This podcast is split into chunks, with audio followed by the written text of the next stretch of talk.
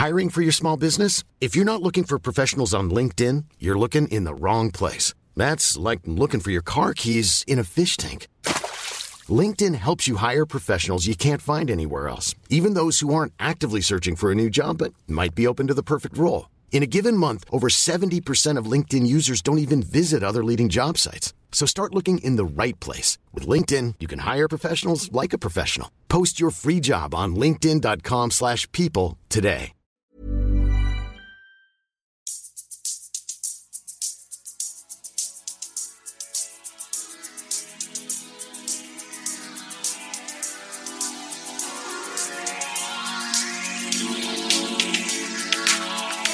Antoine Dabrowski sur la Tsugi Radio.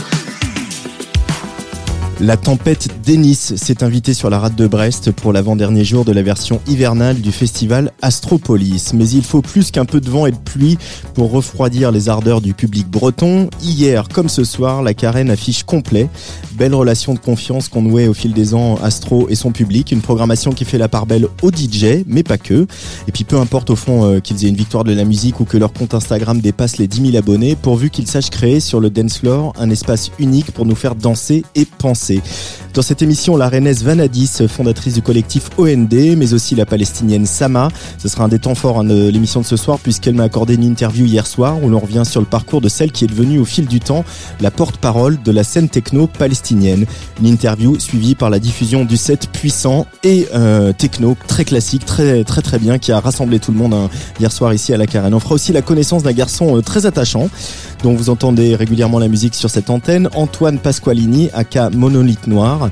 Mais avant tout ce beau monde, je retrouve avec plaisir le cofondateur et directeur d'Astropolis, Gildas Rio Allen. Salut Gildas. Salut Antoine. Et Gwen Potard, le directeur de la Carène. Salut. Ça va bien? Très bien. Après, on est un peu fatigué quand même parce que vous avez commencé tout ça euh, mardi euh, finalement, euh, Gilda. Mais euh, Ouais, mais ça va. j'ai tr- Je trouve que j'ai plutôt bien géré là. ouais, tu, tu- tu trouves que c'est une bonne. euh, une Bah, Le bonne- plus important, c'est c'est- ouais, se consacrer un peu de temps pour le repos quand même durant ces journées-là. Et, et euh, ça va. On a démarré en douceur par une dégustation de vin au Centre d'art contemporain Passerelle euh, sur une exposition de Louise Roquet avec des vins fabuleux, des vins trans qui étaient complètement en Des, relation des- des avec... vins euh, trans, ouais, tu- m'as expliqué ça, mais on va, Ouais, on va ouais, a- pour les auditeurs. Mais Il y avait un vin orange euh, improbable. Euh, il y avait également euh, un vin du Cahors, un vin rouge euh, à bulles. Et euh, Laurent Boilly, qui est un œnologue très passionné, arrivait vraiment à créer le lien entre cette exposition et puis euh, et puis les vins qu'il choisissait. Il est très pédagogue. Il nous apprend beaucoup de choses sur sur la culture du vin. Et puis surtout, il a cette modernité aujourd'hui des vins naturels, des vins bio. Et euh, il est très respectueux. Et, euh, et c'était un véritable chouette moment, quoi. et choisis aussi des vins pour euh, la musique qu'on écoute. Tout à fait.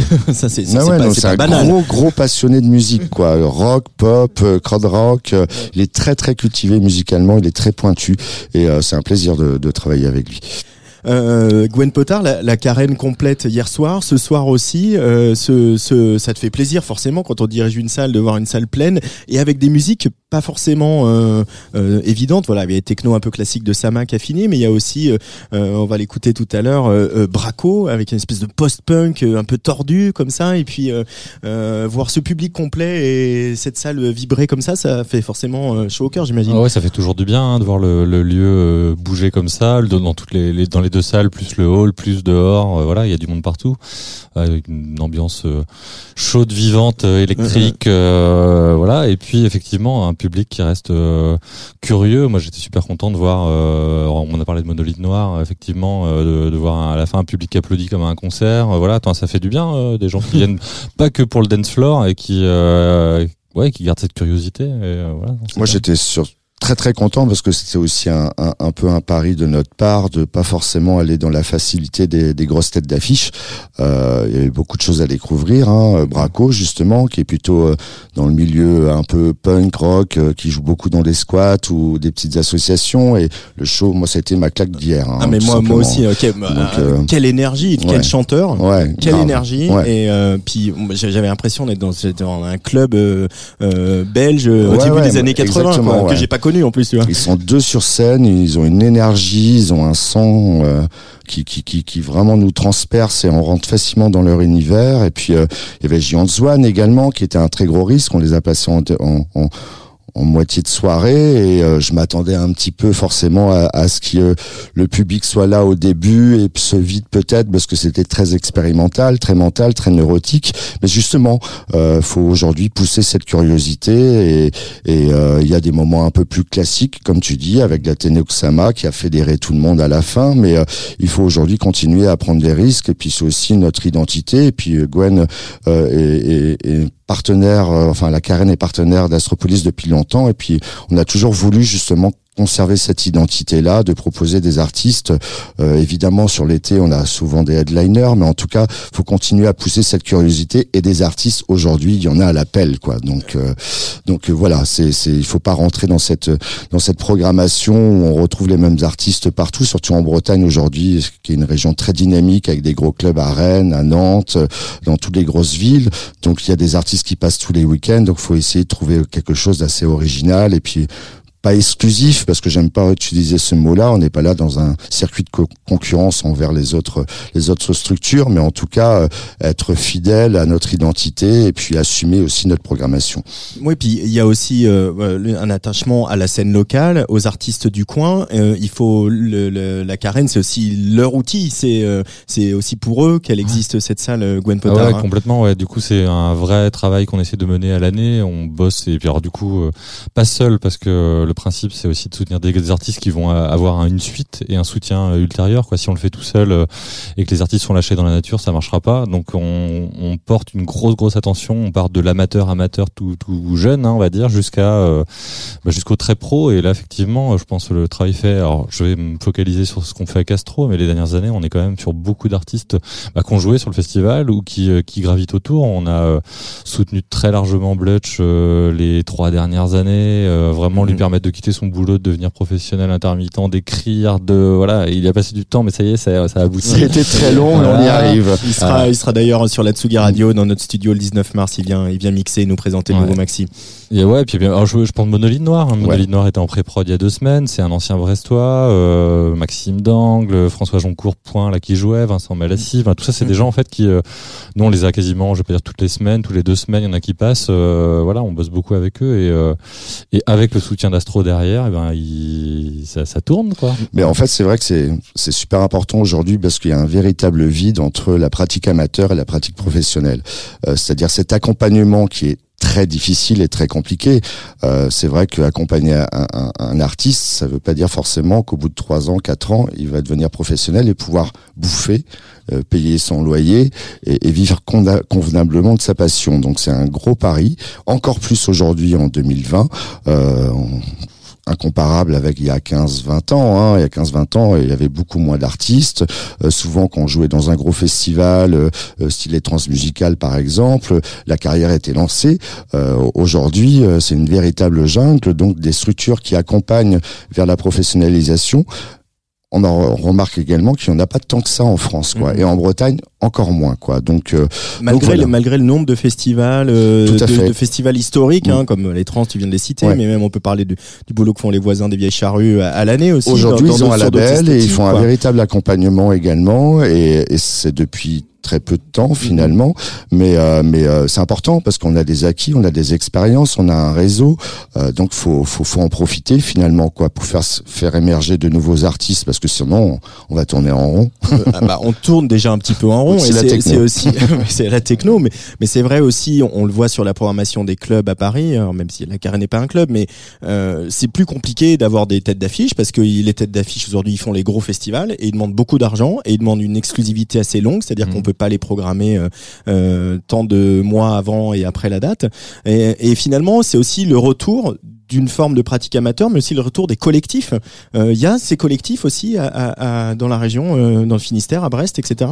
Ouais, sur les collectifs électro, il y en a, il y en a, il y en a, un, on va dire tous les euh, les enfants et petits enfants d'Astropolis en fait, hein, qui, mais clairement, moi c'est c'est c'est ça, c'est des c'est plein de jeunes du coin qui ça fait plein d'enfants ouais, qui, ont participé, ouais. Non mais ils sont plutôt chouettes, je les assume.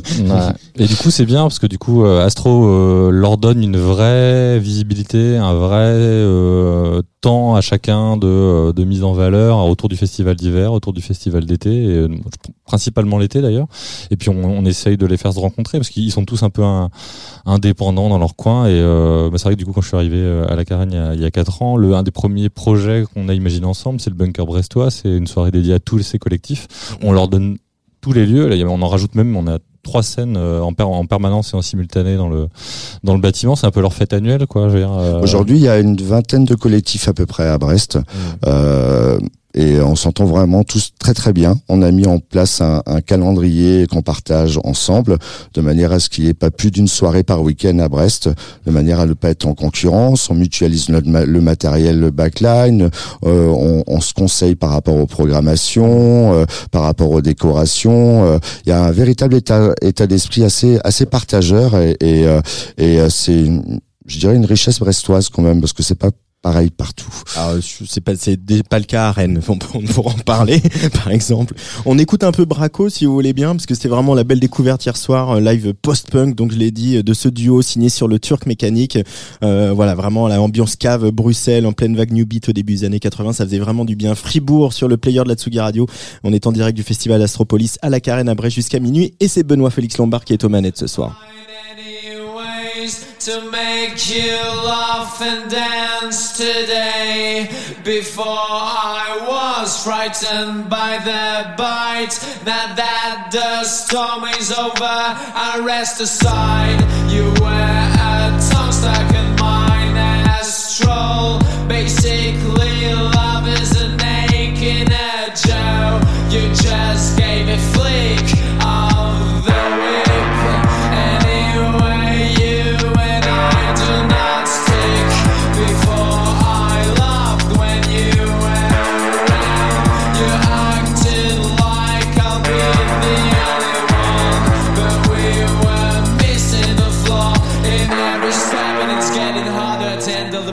in the back room of my head.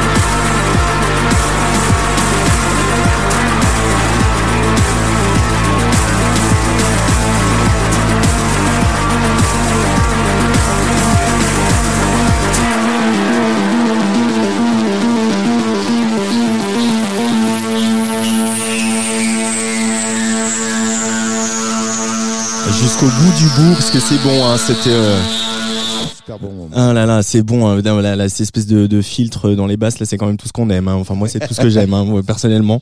Ben, ça a bien, bien fait partir ce live de Braco hier soir ici à, à, à Astropolis. Alors, avant qu'on parle du volet action culturelle euh, euh, auquel vous apportez beaucoup de soins euh, l'un et l'autre, Gilda et, Gwen, euh, peut-être de votre position à l'un à l'autre d'observateur, euh, faire un peu le point en ce début d'année. C'est quoi les, les grandes tendances dans la musique en 2020 selon vous? Qu'est-ce qu'on va, qu'est-ce qui va changer? Qu'est-ce qui va être un peu nouveau? Qu'est-ce que vous sentez, Gilda Bah, nous, on a une espèce de, de, de, de- on fait un, un tremplin chaque année Mm. euh, régional hein, qui nous permet vraiment de prendre la température euh, au niveau de la région. Et c'est vrai que euh, on a encore une région qui sonne vraiment très très techno. On sent quand même un courant aujourd'hui de retour un peu à la house, un peu à la pop également. Mais on va dire que la région bretonne n'est pas encore très riche en compositeurs et c'est pour ça justement qu'il y a des structures comme euh, comme la Carène, nous, ou bien Mm. le Jardin moderne à Rennes ou d'autres structures en, en- en- dans le Grand Ouest qui, qui accompagnent pour justement euh, motiver euh, ces pratiques amateurs et, et- et faire évoluer également la musique et la, et la composition quoi. Euh, la techno, ça fait longtemps qu'elle est euh, dans la tendance et, et elle est encore bien, bien, bien présente quand même. hein. Ouais, quand même. Ouais, ouais, vraiment très, très présente. Il y a peut-être une lassitude du, du côté DJ superstar. On sent que ça, ça, les, gens se laissent un peu moins voir le public, j'ai la sensation. J'espère qu'il y a un grand retour de nouveau à la curiosité et Mm. euh, justement ce pari qu'on fait cet hiver euh, pour Astropolis l'hiver de, de, de proposer euh, plutôt des artistes euh, qui sont pas headliners mais plutôt de découverte et de styles très différents.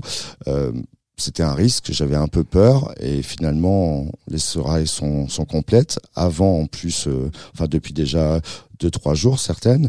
Euh, donc ça montre bien que les gens ont confiance peut-être aussi euh, à la programmation, mais Ils vous ont font envie- confiance, c'est clair. Quoi, ouais, ont ouais. envie aussi d'écouter euh, de nouvelles Mm. choses et de découvrir et, et, euh, et ça c'est chapeau bas quoi. J'espère Mm, mm. qu'on continuera à aller dans ce sens-là quoi.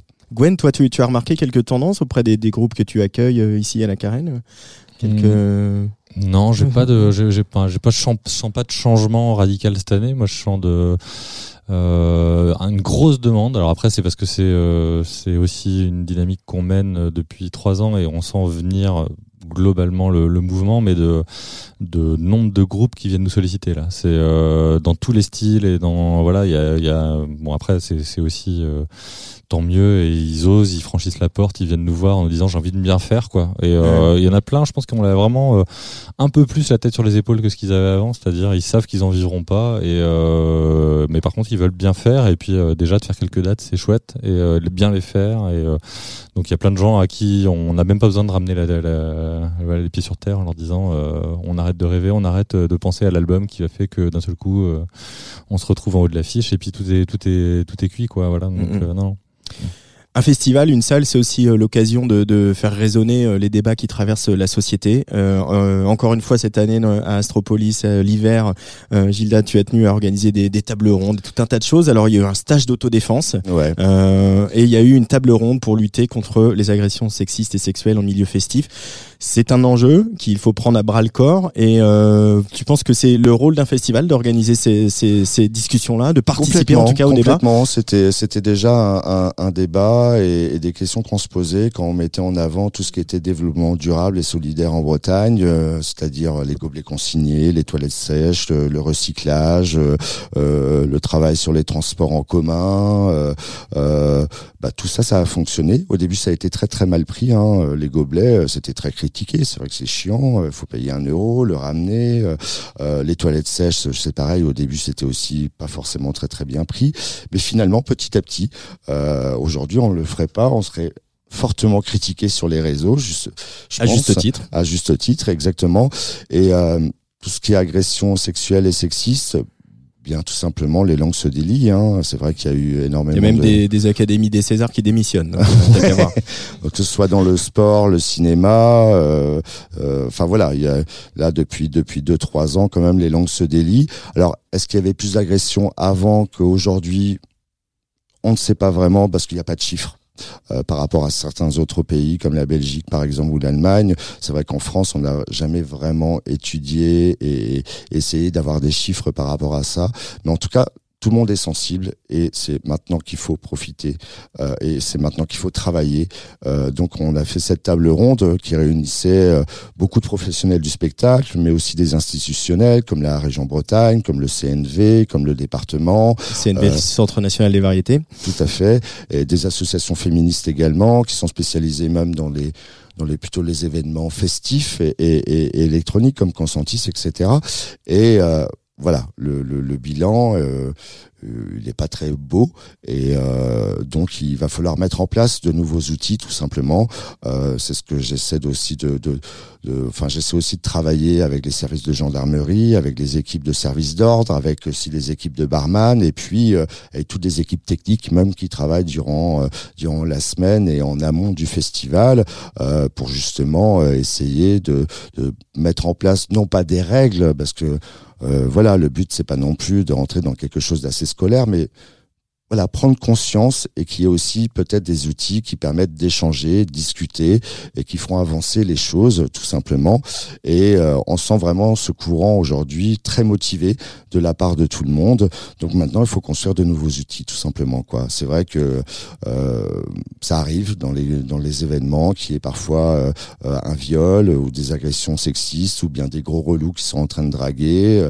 Bah voilà, il faut faut trouver quelqu'un qui a été agressé sexuellement, qui arrive au PC sécurité, euh, bah, il faut pas lui donner une couverture de survie, une bouteille d'eau. Il faut créer un endroit euh, chale- euh, où elle retrouvera quelque chose de chaleureux, des gens qui sont formés aussi pour l'accueillir. Et, et, et, et, et, euh, ce sont des outils aujourd'hui qu'il faut qu'il faut mettre en place, qui existent pas forcément partout, dans certains endroits. Hein. Certains ont pris déjà, voilà. Certains ont déjà créé des, outils, mais en tout cas, euh, il y a une véritable dynamique de la part, en tout cas en Bretagne, de la part de, tous les gros festivals et des lieux culturels pour faire avancer, en tout cas, et, essayer de remédier à ce problème-là. Euh, sur la carène, Gwen Potter, c'est une réflexion que tu mènes aussi avec tes équipes, j'imagine, euh, sur euh, au moins les voilà les signaux d'alerte aussi, euh, c'est ça. hein Ouais, alors du coup c'est vrai qu'on est euh, moins confronté à ce genre de situation euh, euh, de manière massive que ça peut être sur des festivals ou sur des très gros rassemblements, sur des soirées comme là, sur Astropolis, sur les euh, les dizaines de soirées qu'on a un peu tardives, un, un peu plus festives, on va dire que les autres. euh, effectivement, ouais, on a on en parle, on regarde comment euh, le traiter, comment bien l'accueillir. Euh, après, c'est des sujets globalement euh, qui vont. alors ça, c'est vraiment un sujet spécifique. Et là, je pense qu'on est. Il y a un vrai, une vraie nécessité d'avancer. Là, on est, on parle de quand même de violences faites à des personnes. C'est, c'est.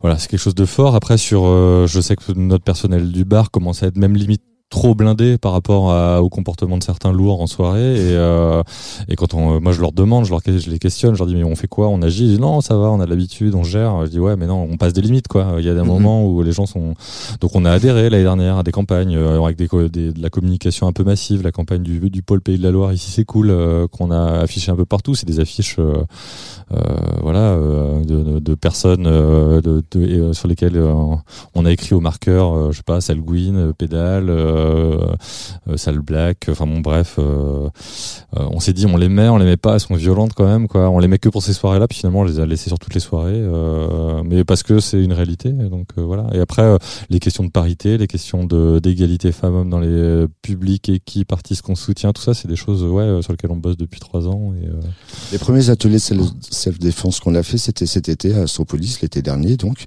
Et euh, j'étais assez sceptique, en fait. Moi, j'étais, bon, les gens vont pas venir en festival pour consacrer 3-4 heures à un atelier self-défense. C'était complet. C'est vrai. Et là, j'ai Mm. pris conscience, là, il y a un véritable problème, quand même. Mm. C'est, c'est, c'est, c'est c'est pas possible. Ouais, je, je, je compte moi du coup euh, parce qu'en fait on faut objectiver un moment les choses mais je- juste de compter et là je le fais depuis euh, janvier tout les- le public sur nos soirées en fait Alors après on va me dire ouais tu fais homme femme on fait ça au clic hein, euh, tout bêtement euh, assez discrètement histoire que ça fasse pas du flicage mais euh, de se dire c'est quoi la part là homme femme? Et en fait on voit que sur les soirées festives plus festives, c'est clair qu'il y a une part de, filles qui est beaucoup plus faible. Euh, après, on se posera la question plus tard, une fois qu'on l'aura objectivé, parce qu'on le sent venir, mais là au moins ce sera très net. Euh, est-ce que, en questionnant les gens, est-ce que c'est aussi parce qu'il y a ces problématiques-là, quoi? Donc, euh, et comment on peut y remédier?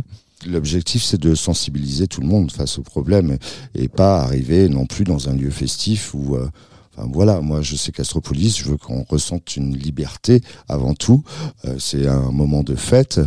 Euh, ce que je veux, c'est que tout le monde reparte le lendemain matin avec de grands sourires, quoi. Donc, euh, euh, ce problème-là, euh, en tout cas aujourd'hui, je vais mettre toute l'énergie et, et les outils en place pour essayer de le, le, voilà, le massacrer.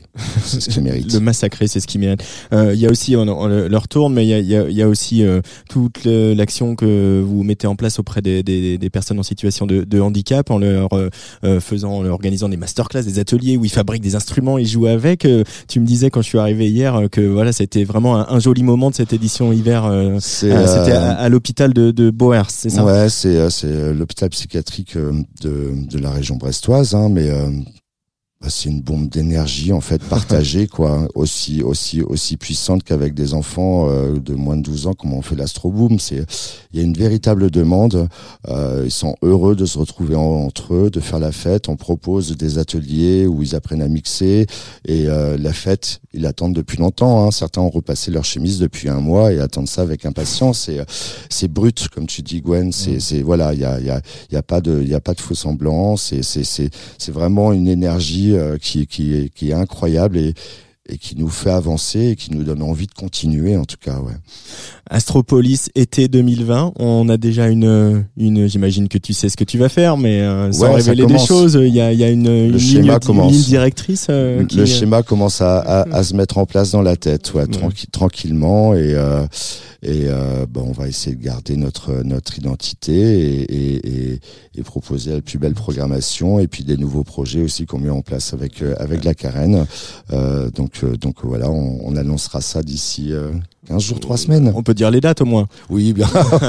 non, on, a, on, on veut pas. Ce sera le, le 3, 4 et 5 juillet, Euh, la puis, 26e édition. 26e Waouh. édition, ça, ça fait quelque chose, hein. Ouais, ça fait quelque chose. Ouais. Ça commence à faire quelque chose. Et puis la, la, la Karen, Gwen Potard, toujours euh, autant de concerts. J'ai vu que Marie-Flore, qu'on avait invité sur Tsugi Radio il y a pas longtemps, passe euh, la semaine prochaine. ou dans, Ouais, dans deux semaines, ouais. Dans deux Ouais. semaines, euh, voilà. Euh, tout va bien. Euh, tu es un directeur de la Karen heureux. Ouais, ouais, ouais. Bien, si, si, tout va bien. On a, euh, on a des abonnés euh, qui se multiplient, donc on a des gens curieux qui nous suivent. On a euh, plein de créations. On parlait de soutien, mais plein de projets super chouettes. On a des, des projets qu'on mène d'ailleurs, encore une fois, avec la présence d'Astro pas trop loin. Et moi, c'est une des tendances d'ailleurs de- d'artistes qui se posent des questions sur leur rôle social, leur rôle politique et euh, voilà quelle place ils prennent dans la société au-delà de, et c'est super important de la communion du public mais euh, voilà de raconter quelque chose aussi donc euh, non non on a de quoi s'occuper ça se passe bien il y a du public. En tout cas, ça fait toujours plaisir de venir ici. Merci beaucoup euh, Bah, merci. euh, ouais. de nous avoir accueillis. La house, le retour de la house, tu, euh, tu en parlais. Je dis ça parce qu'en Bretagne, ça n'a jamais été, forcément la région Non, la plus house de C'est France. pas hein. la région la plus house de France, c'est clair. Par contre, Lyon un peu, Oui. euh, et notamment avec euh, Fol Amour qui va jouer tout à l'heure là, juste juste en dessous de nous, hein, parce qu'on est, en, le studio est installé, comment dire, une espèce de régie qui surplombe la, la grande salle de la, de la Carène. On voit le, le magnifique plan de feu imaginé pour, pour, euh, Astropolis.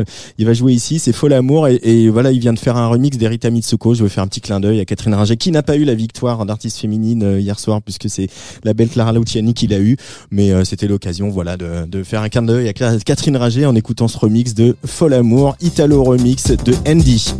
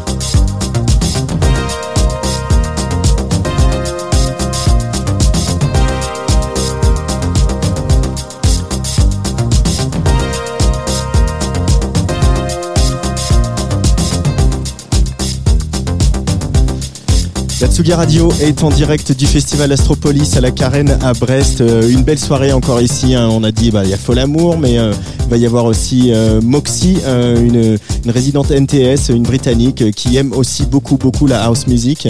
Euh, on fait le pari là, avec Gilda que, euh, la house va peut-être s'implanter en Bretagne. Et puis la légende de la house, euh, l'inventeur, le fondateur de, de, de, de l'acid house, DJ Pierre, qui va clôturer euh, la grande salle ici à la Carène. Mais la, fête euh, continuera aussi à la suite, hein, juste après, où on retrouvera euh, notamment euh, Uncle Von qui avait fait un Tsugi podcast euh, il y a quelques temps, ou aussi Théo Muller et aussi Vanadis qui va ouvrir le dôme tout à l'heure à partir de minuit et qui sera juste avant en interview ici dans ce studio. Antoine Dabrowski. Tsugi Radio.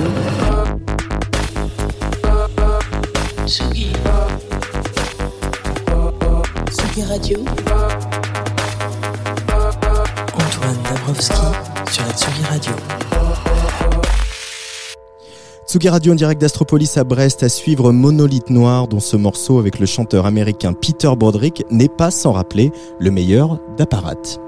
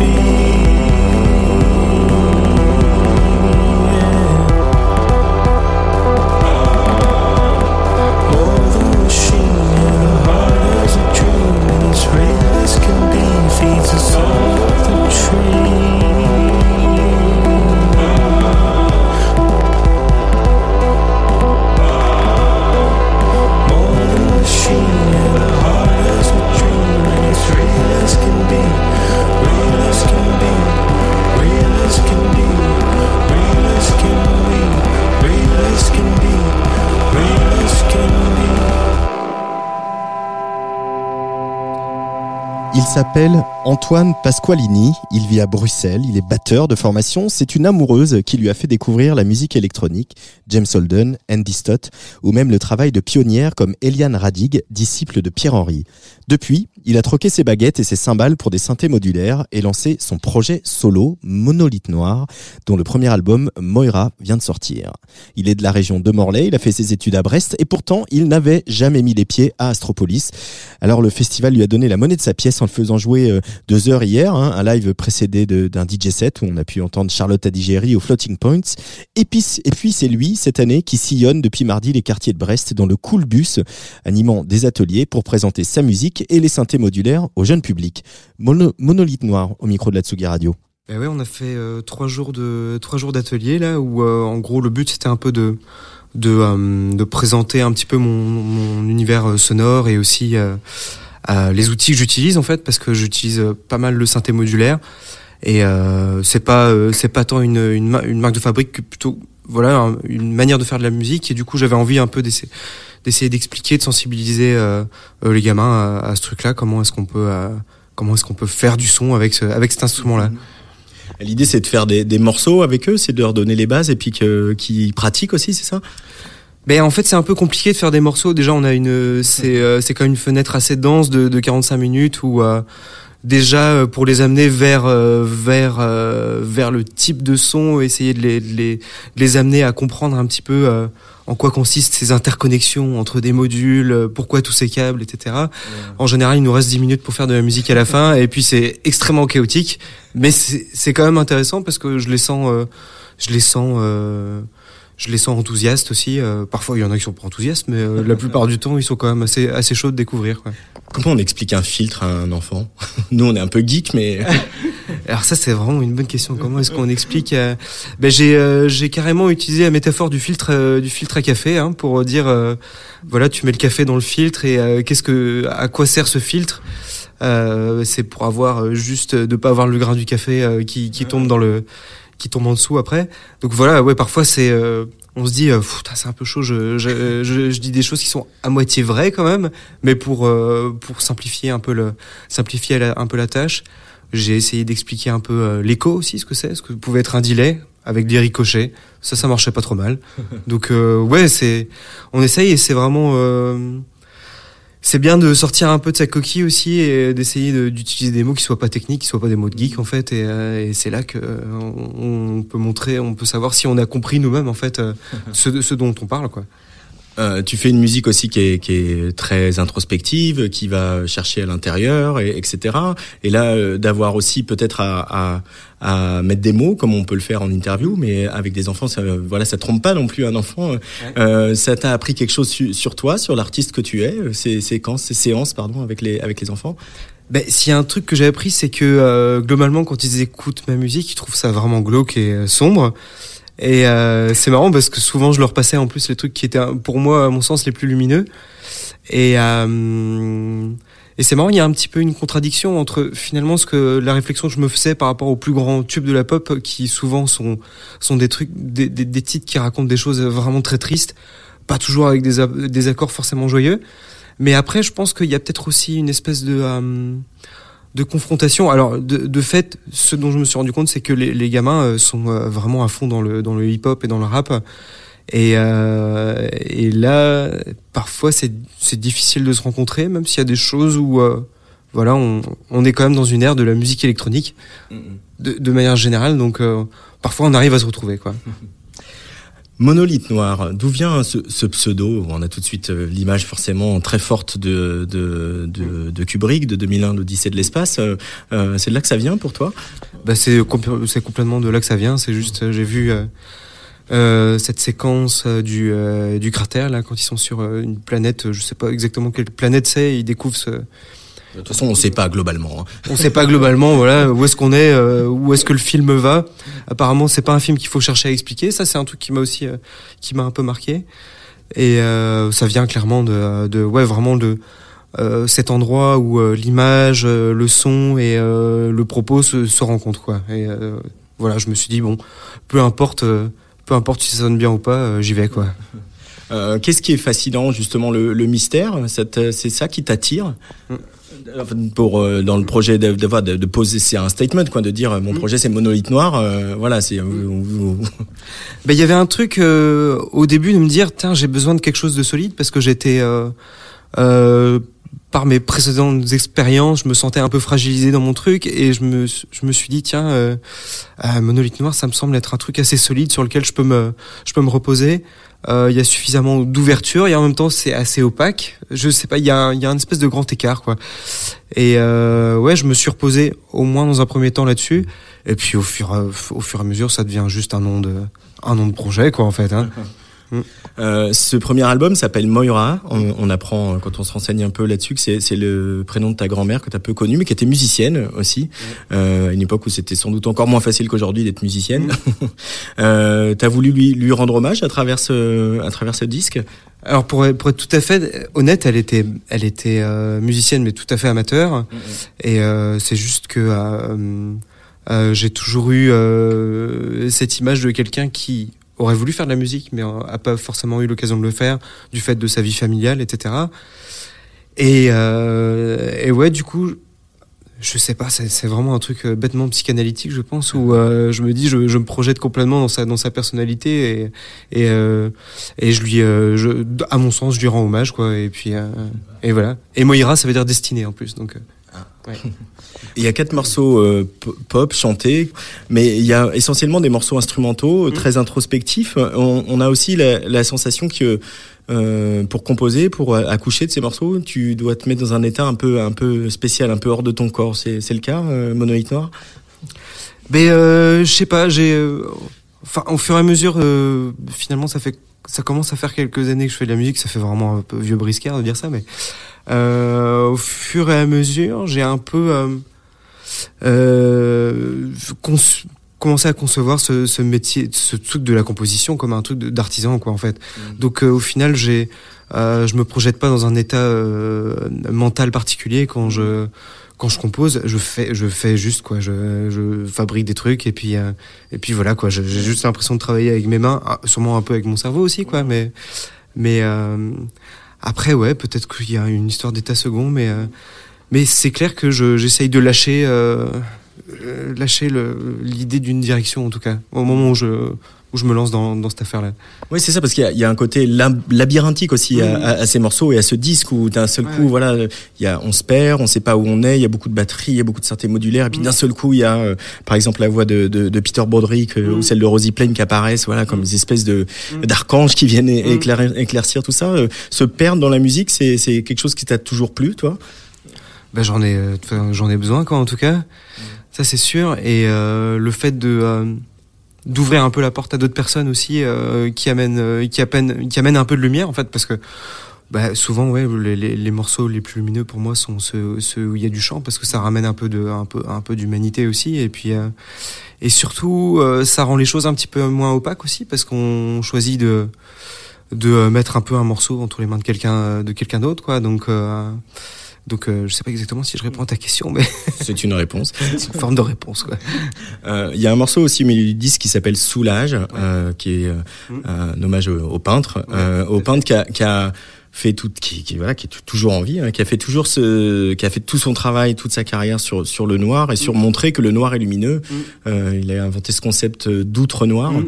Ça, ça te parle toi cette idée justement que dans le noir il y a autre chose que euh, que le deuil, que euh, le- la peur, l'obscurité? Ben, euh, en fait, j'ai décidé un peu d'appeler ce morceau Soulage après aussi avoir lu le livre de euh, Noir, de- donc le Noir de euh, euh, Euh, euh, comment il s'appelle?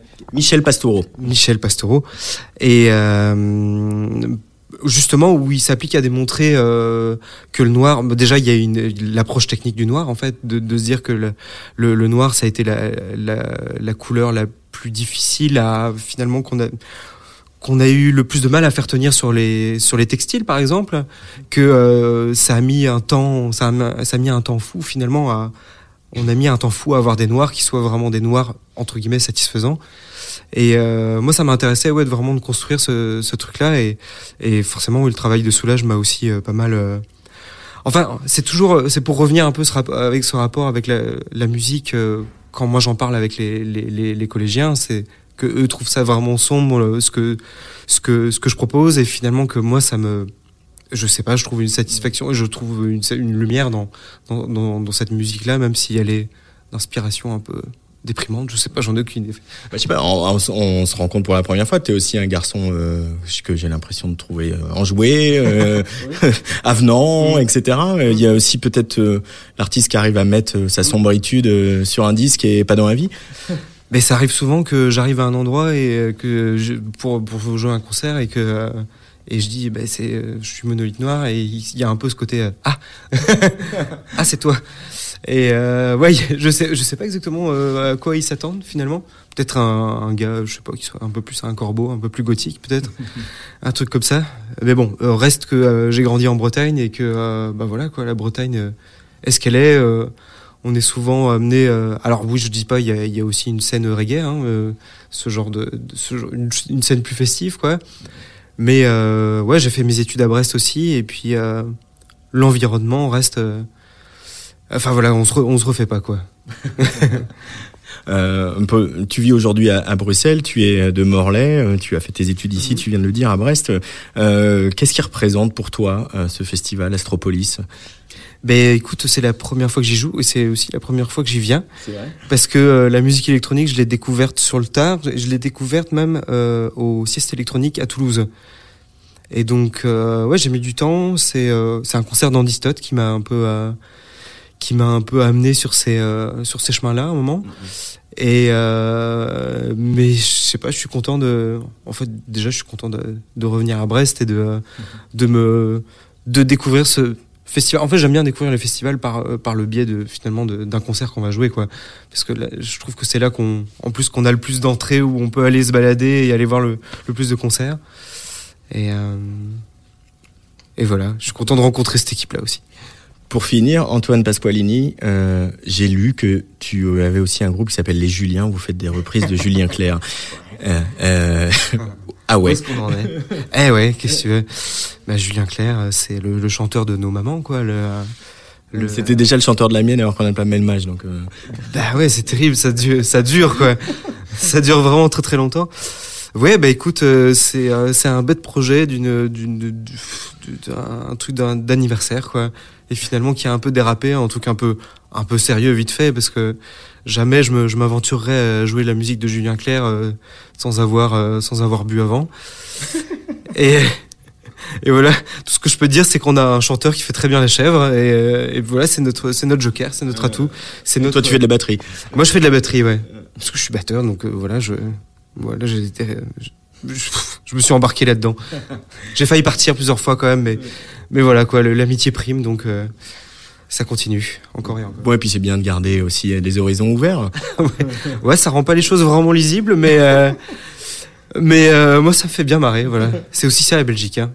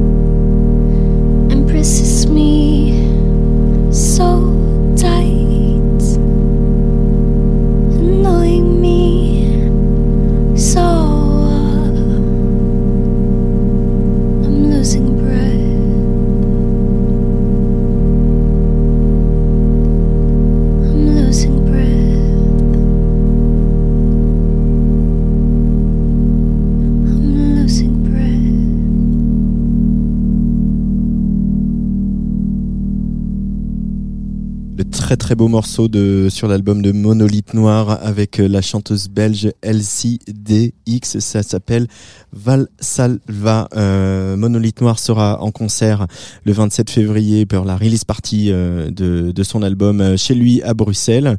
Le 29, il sera à Gand et le 21 mars, on le retrouvera avec l'ami Arandel à Niort pour le festival Nouvelle Scène.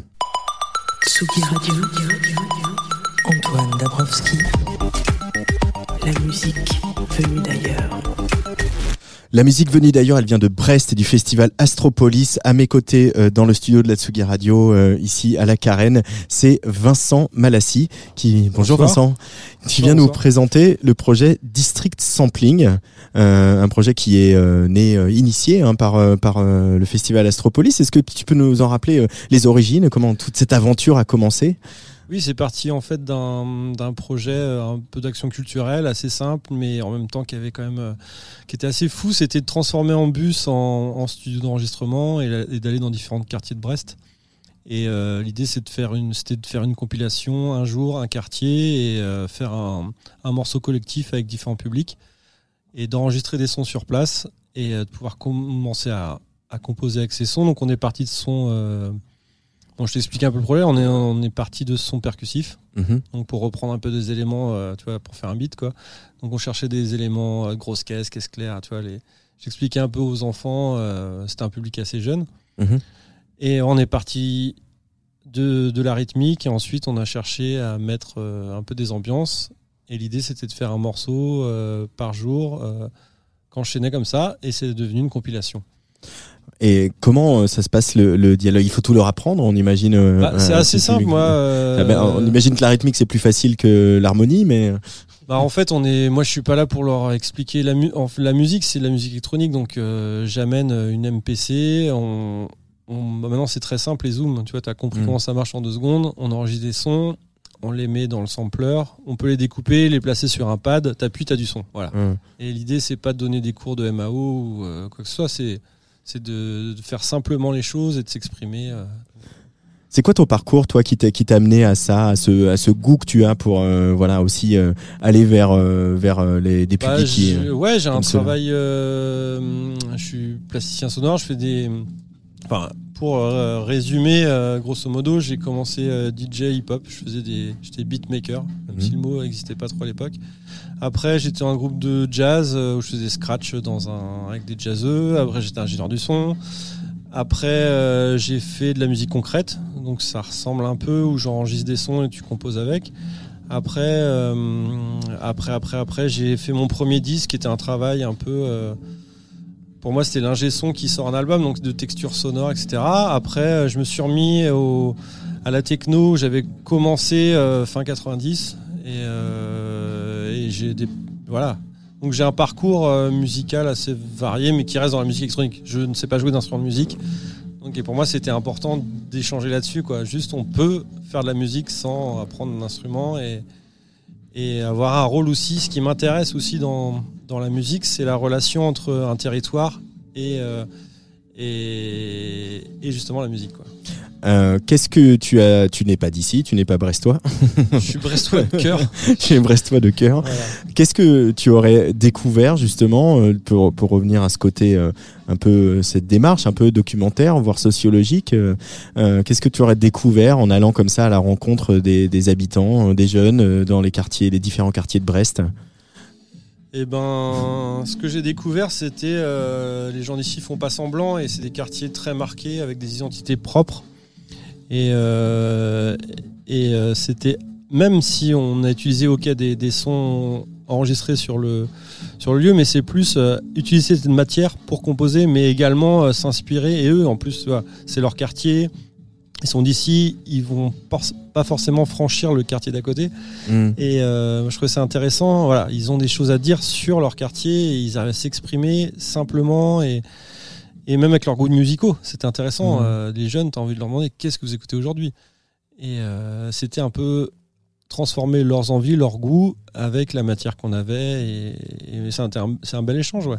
Euh, et qu'est-ce que tu encore j'aurais j'aurais peut-être ma question un peu mais tu as découvert des, des, des choses inattendues euh, sur sur euh, sur Après, Brest je, euh connais, je connais, je connais bien Brest déjà. euh, Ok. Je connaissais un peu les quartiers. euh, ce que j'ai découvert, euh, non, j'ai pas, j'ai pas découvert des choses spécialement puisque je connaissais déjà un peu Ouais. la ville et je m'en, imprègne. Mais euh, c'était plus des rencontres en fait. Ouais, C'est ouais. juste des rencontres et des euh, et un public. euh, voilà, moi je traîne pas. Enfin, c'est intéressant de rencontrer des, des jeunes aujourd'hui, savoir ce qu'ils écoutent. Tu vois, moi c'était plus là-dessus j'ai découvert. C'est Mhm. aujourd'hui les jeunes, qu'est-ce que vous écoutez? Comment eux euh, m'ont dit on fait, on écoute euh, du trap lourd. Ah, ok. Dis-moi des groupes, on sait pas. C'est YouTube, machin. Déjà ça, tu vois, il y a pas un fossé de. Enfin, mais c'est juste ça au moins. Des, dire, c'est quoi du trap? Tu sais ce que c'est, d'où ça vient? C'était plus un échange là-dessus. Et ben, ok, tu t'écoutes ça, t'as envie de faire. oh, je vais te montrer comment ça marche. Moi, j'étais beatmaker, je peux faire des beats, je peux faire du trap lourd je peux faire du trap lourd et on va faire du trap lourd. Et non, mais je veux dire, on essayait d'échanger, euh, d'avoir un, un langage commun, quoi. C'est ça, c'était intéressant. J'ai découvert ça, ouais. Euh, il y a euh, ce côté documentaire c'est quelque chose qui t'a toujours intéressé ce côté un peu euh, partir comme ça et d'essayer que, que le son euh, euh, retrace sensoriellement euh, Ah ouais, moi, la vie des gens. Ouais, bien sûr. Ouais. Bah, je suis également photographe, donc c'était un peu. pour moi, ça. hum, Enfin, je me suis intéressé depuis enfant à, à la musique, même la techno, quoi. Tu vois, tu as Détroit, quoi. Pourquoi ils font la techno, quoi?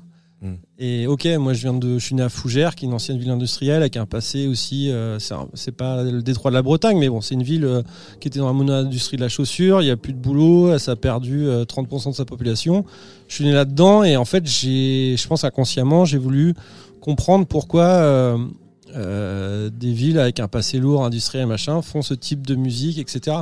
Tu vois, Manchester, ça m'a énormément inspiré. Enfin voilà. En fait, et c'est là que je me suis dit, ok, on fait la, faire la musique qui a un lien avec ce qu'on vit. Enfin, évidemment, quoi, il y a des liens et, et c'est du, c'est pas du documentaire, mais c'est important pour moi de m'inspirer d'un endroit et faire la musique à l'endroit in situ, quoi. J'ai vu une photo de, de je sais plus quelle édition euh, du, du de, voilà de ces ateliers à bord du Coolbus où, où, où on vous voit t'es avec des, des gamins et euh, il y a le zoom au-dessus d'une poubelle. Euh, quand tu dis aux gamins mais on peut aller enregistrer avec ça un, son dans la rue et ça on va en faire de la musique, euh, c'est quoi leur réaction? Est-ce qu'ils sont blasés ou est-ce qu'au contraire ils Bah, disent euh, pff, ça ouvre un champ des ouais, possibles? non, ils sont, ils sont pas forcément. Bah après, ça dépend de l'âge, hein, c'est normal. Si tu tombes sur des ados, euh, foncièrement, ils ont envie de rien faire, ce qui est normal. On a tous été ados. Mais non, les gamins, j'ai remarqué, à partir de 7 ans, ils captent déjà les machines, ils comprennent très vite comment ça marche. Et, euh, et je leur dis, euh, il y a, en fait, il y a du son partout. Chaque chose fait un son et il faut juste écouter, se concentrer. Et quand tu leur expliques qu'on va chercher un kick, euh, un sub, une caisse claire, machin, en fait, après, ils sont à donf. Et euh, ils cherchent, ils tapent partout. Et, et ouais, la poubelle, ouais, et en même temps, c'est. Oui, c'est vrai, enregistrer des poubelles, c'est débile, mais ah, tant que ça fait du son. Ouais, Voilà. j'imagine, je sais pas, le, le, le vent qui fait bouger le sac plastique à l'intérieur. C'est ça, bon, après, tu tu sais, ouais, il y a plein, plein, plein de sons, quoi. Mais après, c'est génial parce qu'au début, ils savent pas trop, ils hésitent, et en fait, euh, après, tu les suis et voilà. tu essaies de les calmer, même. oui, faut, faut les tenir. c'est ça. Non, mais c'est hyper agréable. Mais on sent une vraie, euh, un, vrai, euh, un vrai plaisir à t'écouter, euh, à parler de ces moments-là, Ah bah des ouais, moments c'est hyper d'échange, ça remet ton... bah, des- enfin ouais, ouais, c'est hyper agréable. Et puis je te dis, c'est pas, c'est pas, c'était pas là pour apprendre la musique. Enfin, c'est simple. Tu t'enregistres des sons, tu les fous sur le pad, tu les modifies, tu construis un morceau et euh, et puis moi j'aime bien l'expérimental, l'improvisation et et puis eux, euh, moi je suis tombé sur des gamins hyper timides et j'avais ramené aussi, euh, tu vois, j'avais ramené une TR, euh, des synthés et tout. Le gamin, il monte sur le synthé, il commence à, il te fait des, des, des trucs de ouf. Et après, c'est une énergie qui, qui, justement, quand tu dis, ouais, c'est ça, c'est de d'être attentionné et de, et de enregistrer ce moment et de, leur donner confiance aussi. Et chacun, euh, et ce qui enfin, ce, que j'aime bien aussi, c'est que je, et je tiens à ça, c'est que chaque, chaque gamin euh, ait les mains sur le sampler, sur le clavier, même s'il a peur de ça, ils ont tous à s'exprimer. Et souvent, c'est le plus timide, au final, euh, qui font des trucs de ouf.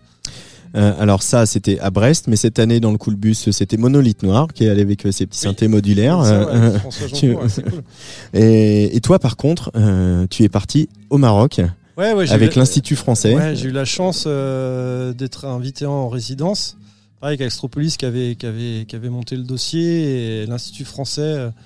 euh, J'étais super accueilli et je suis arrivé sur place, euh, pareil, dans la même idée, aller avec sa, ma page blanche et, et rencontrer des gens, faire des ateliers, rencontrer des musiciens et composer sur place. Et ensuite, euh, il y avait euh, une idée de restitution qui était assez chouette. C'était une tournée au Maroc, cinq dates. Mhm. Agadir, euh, Casablanca. Ensuite, c'était Marrakech, euh, Casa, Tanger. Enfin, ouais, cinq dates Mhm. de ouf avec des têtes d'affiche, DJ Clo, etc. On va, on va s'écouter un petit bout de, de, de petite maquette comme ça là que, que tu Ouais, as faite. District Sampling, c'est le nouveau projet de Vincent Malassi accompagné par, euh, par le festival Astropolis. Et puis euh, comme ça, on va quitter un peu la tempête des Nice pour aller euh, sur, euh, au Maroc, se réchauffer. On a besoin. Hiver.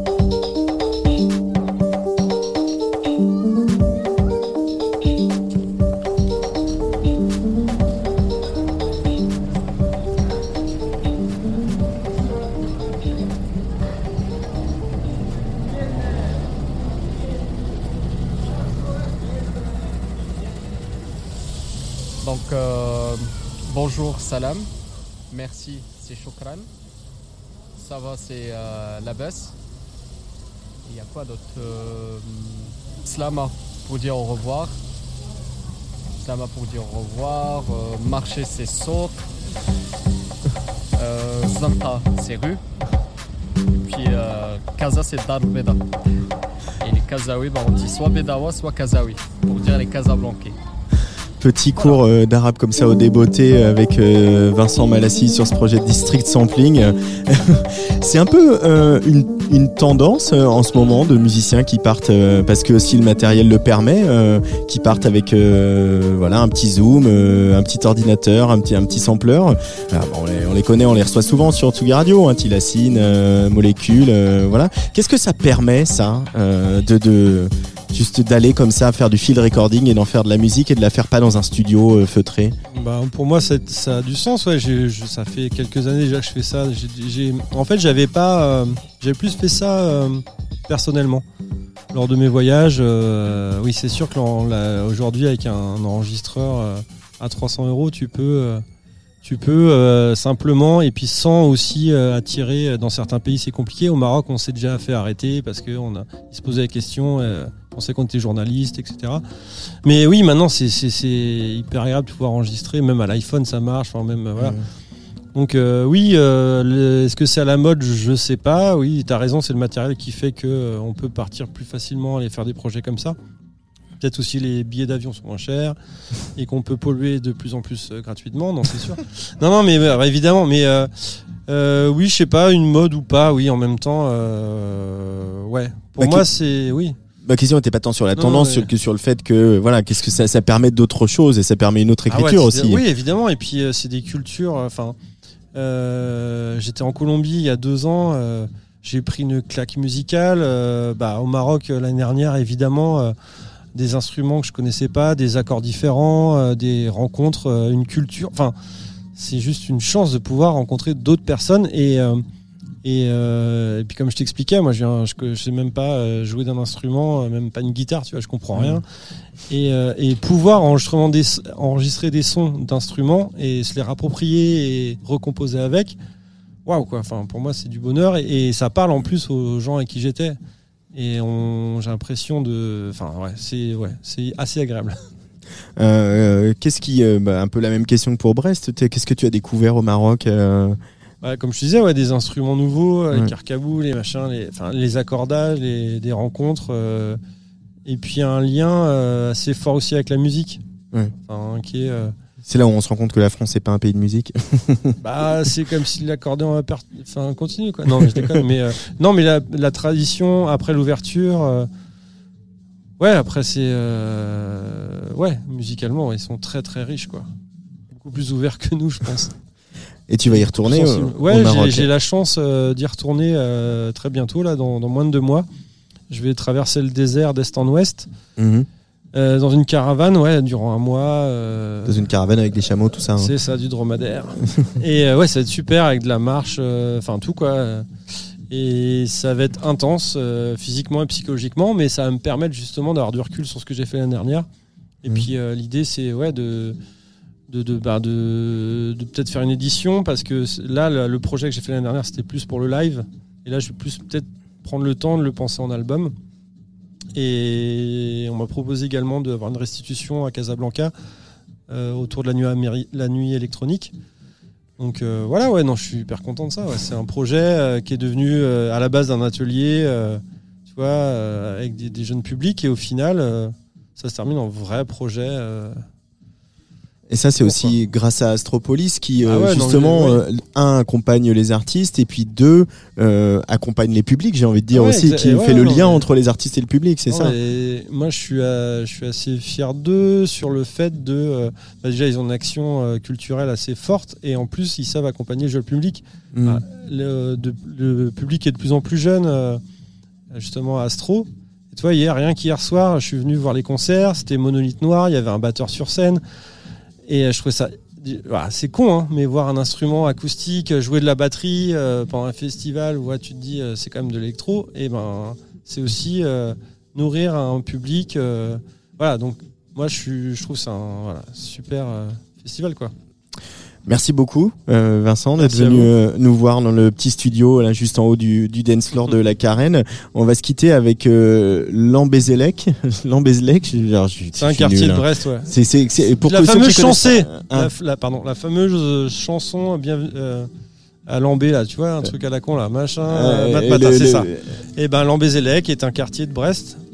Voilà, donc j'ai découvert ça. Euh, Bienvenue à Lambé là. Et, euh, et voilà, donc c'est un morceau, un morceau qui a été ouais, composé une journée avec le bus. euh. C'est quel genre de quartier? C'est un quartier populaire? C'est un quartier Ouais, c'est euh, il y a le pont. euh, vous connaissez tous Recouvrance, qui est le pont. euh, voilà, euh, tu traverses euh, le terrain militaire là, et c'est après Recouvrance, euh, c'est direction de la mer euh, à l'ouest et euh, Lambé quoi, Lambé-Zélec.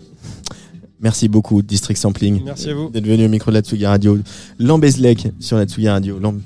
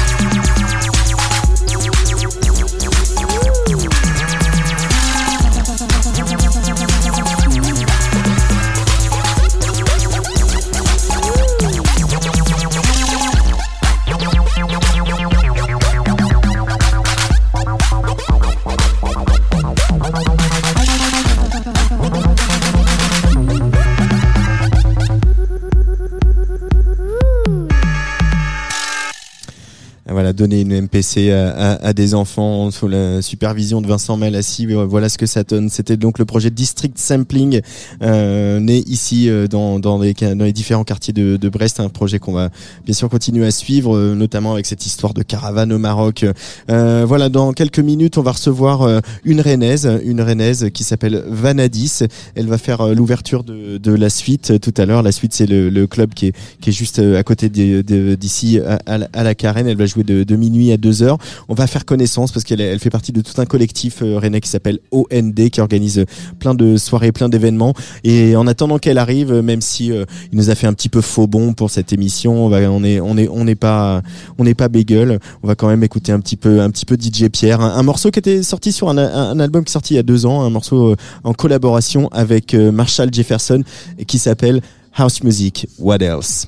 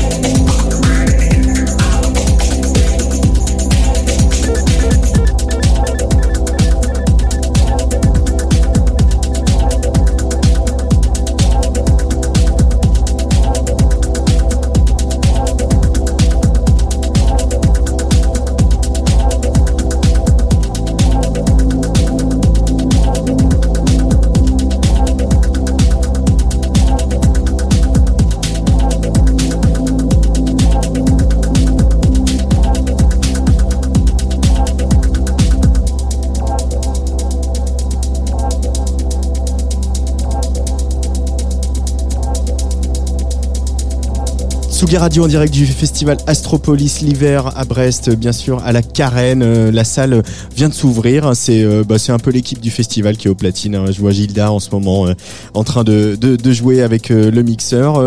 Il n'y a pas encore beaucoup beaucoup de monde. On est samedi soir, mais ça trémousse, euh, ça se trémousse déjà gentiment euh, sur euh, ce dance floor. Très très beau euh, plan de feu, hein, comme on dit, un très très bel scéno imaginé par les équipes de, de, de la Carène et, d'Astropolis. Euh, on est on est bien accueillis, on est au poil. Voilà, juste on attend notre prochain invité, Vanadis. Alors du coup, on, on se promène un petit peu dans la programmation de cette édition.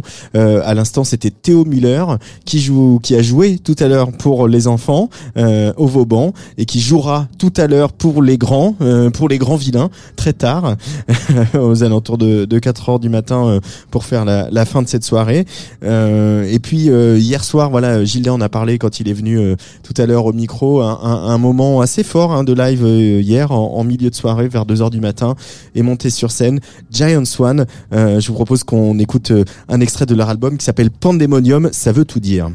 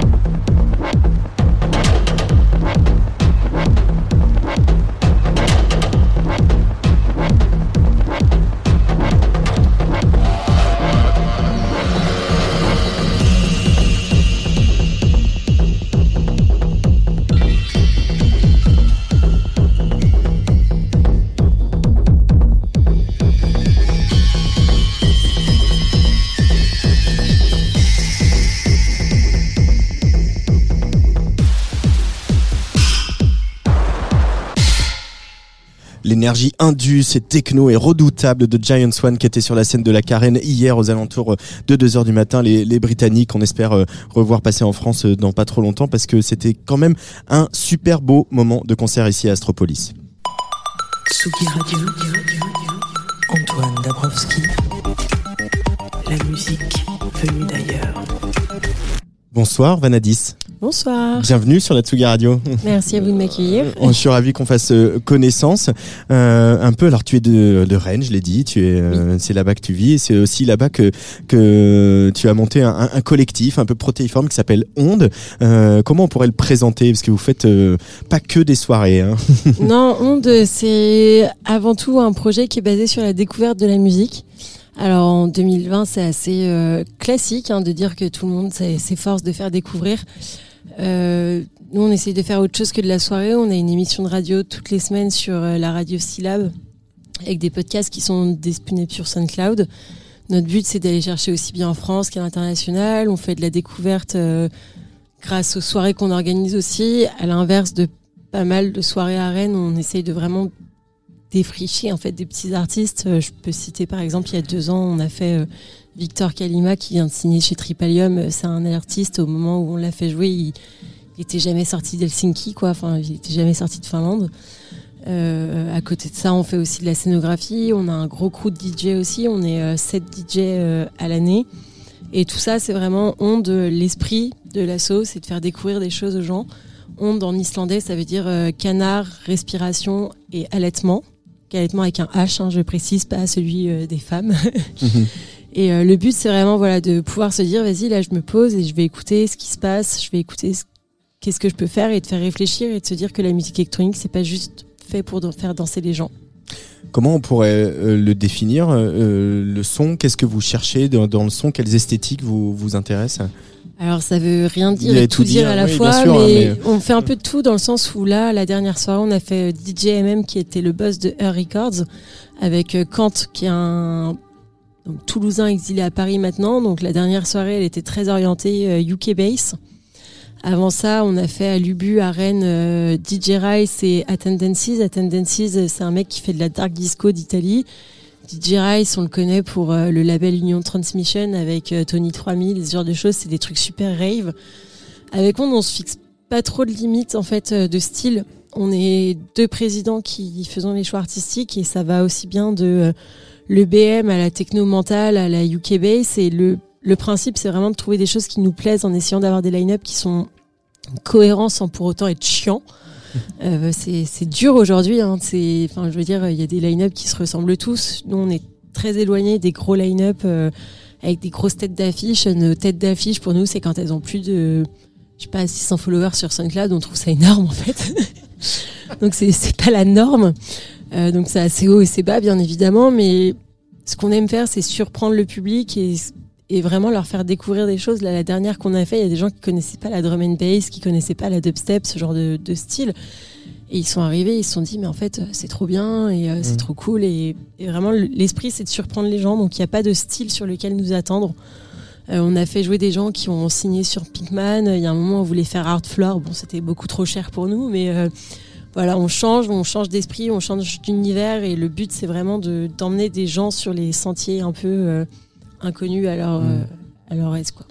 Mais on en parlait au début de cette émission avec euh, Gilda et, Gwen d'Astropolis et de, la Carène. Il y a aussi euh, un rôle d'aiguillon, un rôle de, voilà de, que vous pouvez avoir les collectifs en fait euh, par rapport au effectivement au festival. On peut s'endormir, c'est l'Astropolis à 27 ans, on peut se répéter, etc. Et l'idée c'est euh, voilà que on compte, mais même nous les journalistes, les médias, sur des collectifs pour attirer notre attention sur d'autres esthétiques, sur d'autres artistes. C'est ce rôle-là que vous endossez. Je pense que déjà, le fait d'être un collectif qui ne fonctionne pas sur des subventions, qui fonctionne de manière complètement autonome, ça nous permet une certaine liberté. Liberté de, de se manger, hein, de se prendre des tôles aussi, comme, euh, comme tout le monde, mais aussi une liberté de se dire qu'on a un public qui nous suit, non pas parce qu'il suit un style de musique en particulier, mais plutôt parce qu'il suit des gens qui ont une passion, qui ont envie de faire partager. Et vraiment, c'est ce qu'on exprime surtout avec nos podcasts, en fait, euh, surtout sur l'émission de radio. Ou sur l'émission de radio, on a des podcasts qui passent du rap au punk, euh, aussi bien par la techno, la rave et, et l'acide, et plus, récemment du down tempo et plein de choses.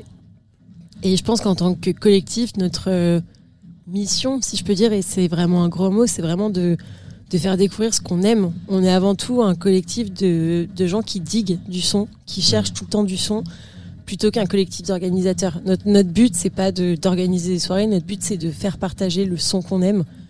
Euh, ça peut se retrouver avec notre dernier projet euh, Immersion, donc, qui est notre site internet interactif qui permet de partir à la découverte de lieux, de labels, de radios, de collectifs un peu partout en France et à l'étranger. Très très beau. Hein. Le site est vraiment beau. hein. Vraiment, je me balade dessus depuis tout à l'heure. C'est un, c'est un site qu'on a mis, dont on a mis beaucoup de temps à accoucher. En fait, on a eu l'idée il y a deux ans et demi maintenant. C'était un peu parti d'une idée entre potes en se disant, eh tiens, et si on invitait un peu les gens à voyager, ils choisissent une ville et puis ils vont découvrir des trucs. On se voulait pas un nouveau Resident Advisor, on se veut pas un nouveau Facebook à répertorier des événements. En fait, on s'en fiche de répertorier des événements, on s'en fiche de répertorier des artistes. L'idée, c'est vraiment de mettre en avant les acteurs qui font que les lieux bougent, que les villes bougent et montrer que derrière la fête, c'est pas juste une fête, c'est des gens qui sont passionnés avant tout et qui font ça pour le plaisir. Il y a beaucoup de gens aujourd'hui qui nous disent ah vous organisez des soirées, vu le prix des places, vous devez être millionnaire. Mais euh, non en fait, pas possible d'être millionnaire parce qu'il faut payer la salle, il faut payer les artistes. Essayer de faire, c'est vraiment essayer de faire comprendre cette mécanique au public qui est dans une autre optique que juste la consommation de la soirée, juste pas juste venir payer une place pour euh, voilà, profiter de 6 heures de son, c'est qu'est-ce qui se passe pendant ces 6 heures de son, pourquoi est-ce que ce line-up là il a été choisi, pourquoi ces artistes là sont, ont été choisis, pourquoi ces acteurs là se bougent? Euh, on a la chance d'être à Rennes avec euh, énormément de collectifs qui se bougent, que ce soit, enfin là je vais citer des copains, mais il y a Texture, euh, Chevreuil, Pulse, que des gens qui ont plein de bonnes intentions. On est énormément et pour autant on se marche pas, on se marche pas sur les pieds en fait, parce que tous on a cette envie de faire découvrir et de faire partager des choses qu'on aime. Tu as aussi euh, un autre alias que Vanadis euh, pour la production qui s'appelle DJ Pad 7. Euh, Oui. On va écouter un morceau de DJ Pad 7 et puis on va continuer à, à bavarder tous les deux si tu veux bien. Ça marche. DJ Pad 7 sur la Tsugi Radio en direct d'Astropolis. Ça s'appelle Living Without Notice.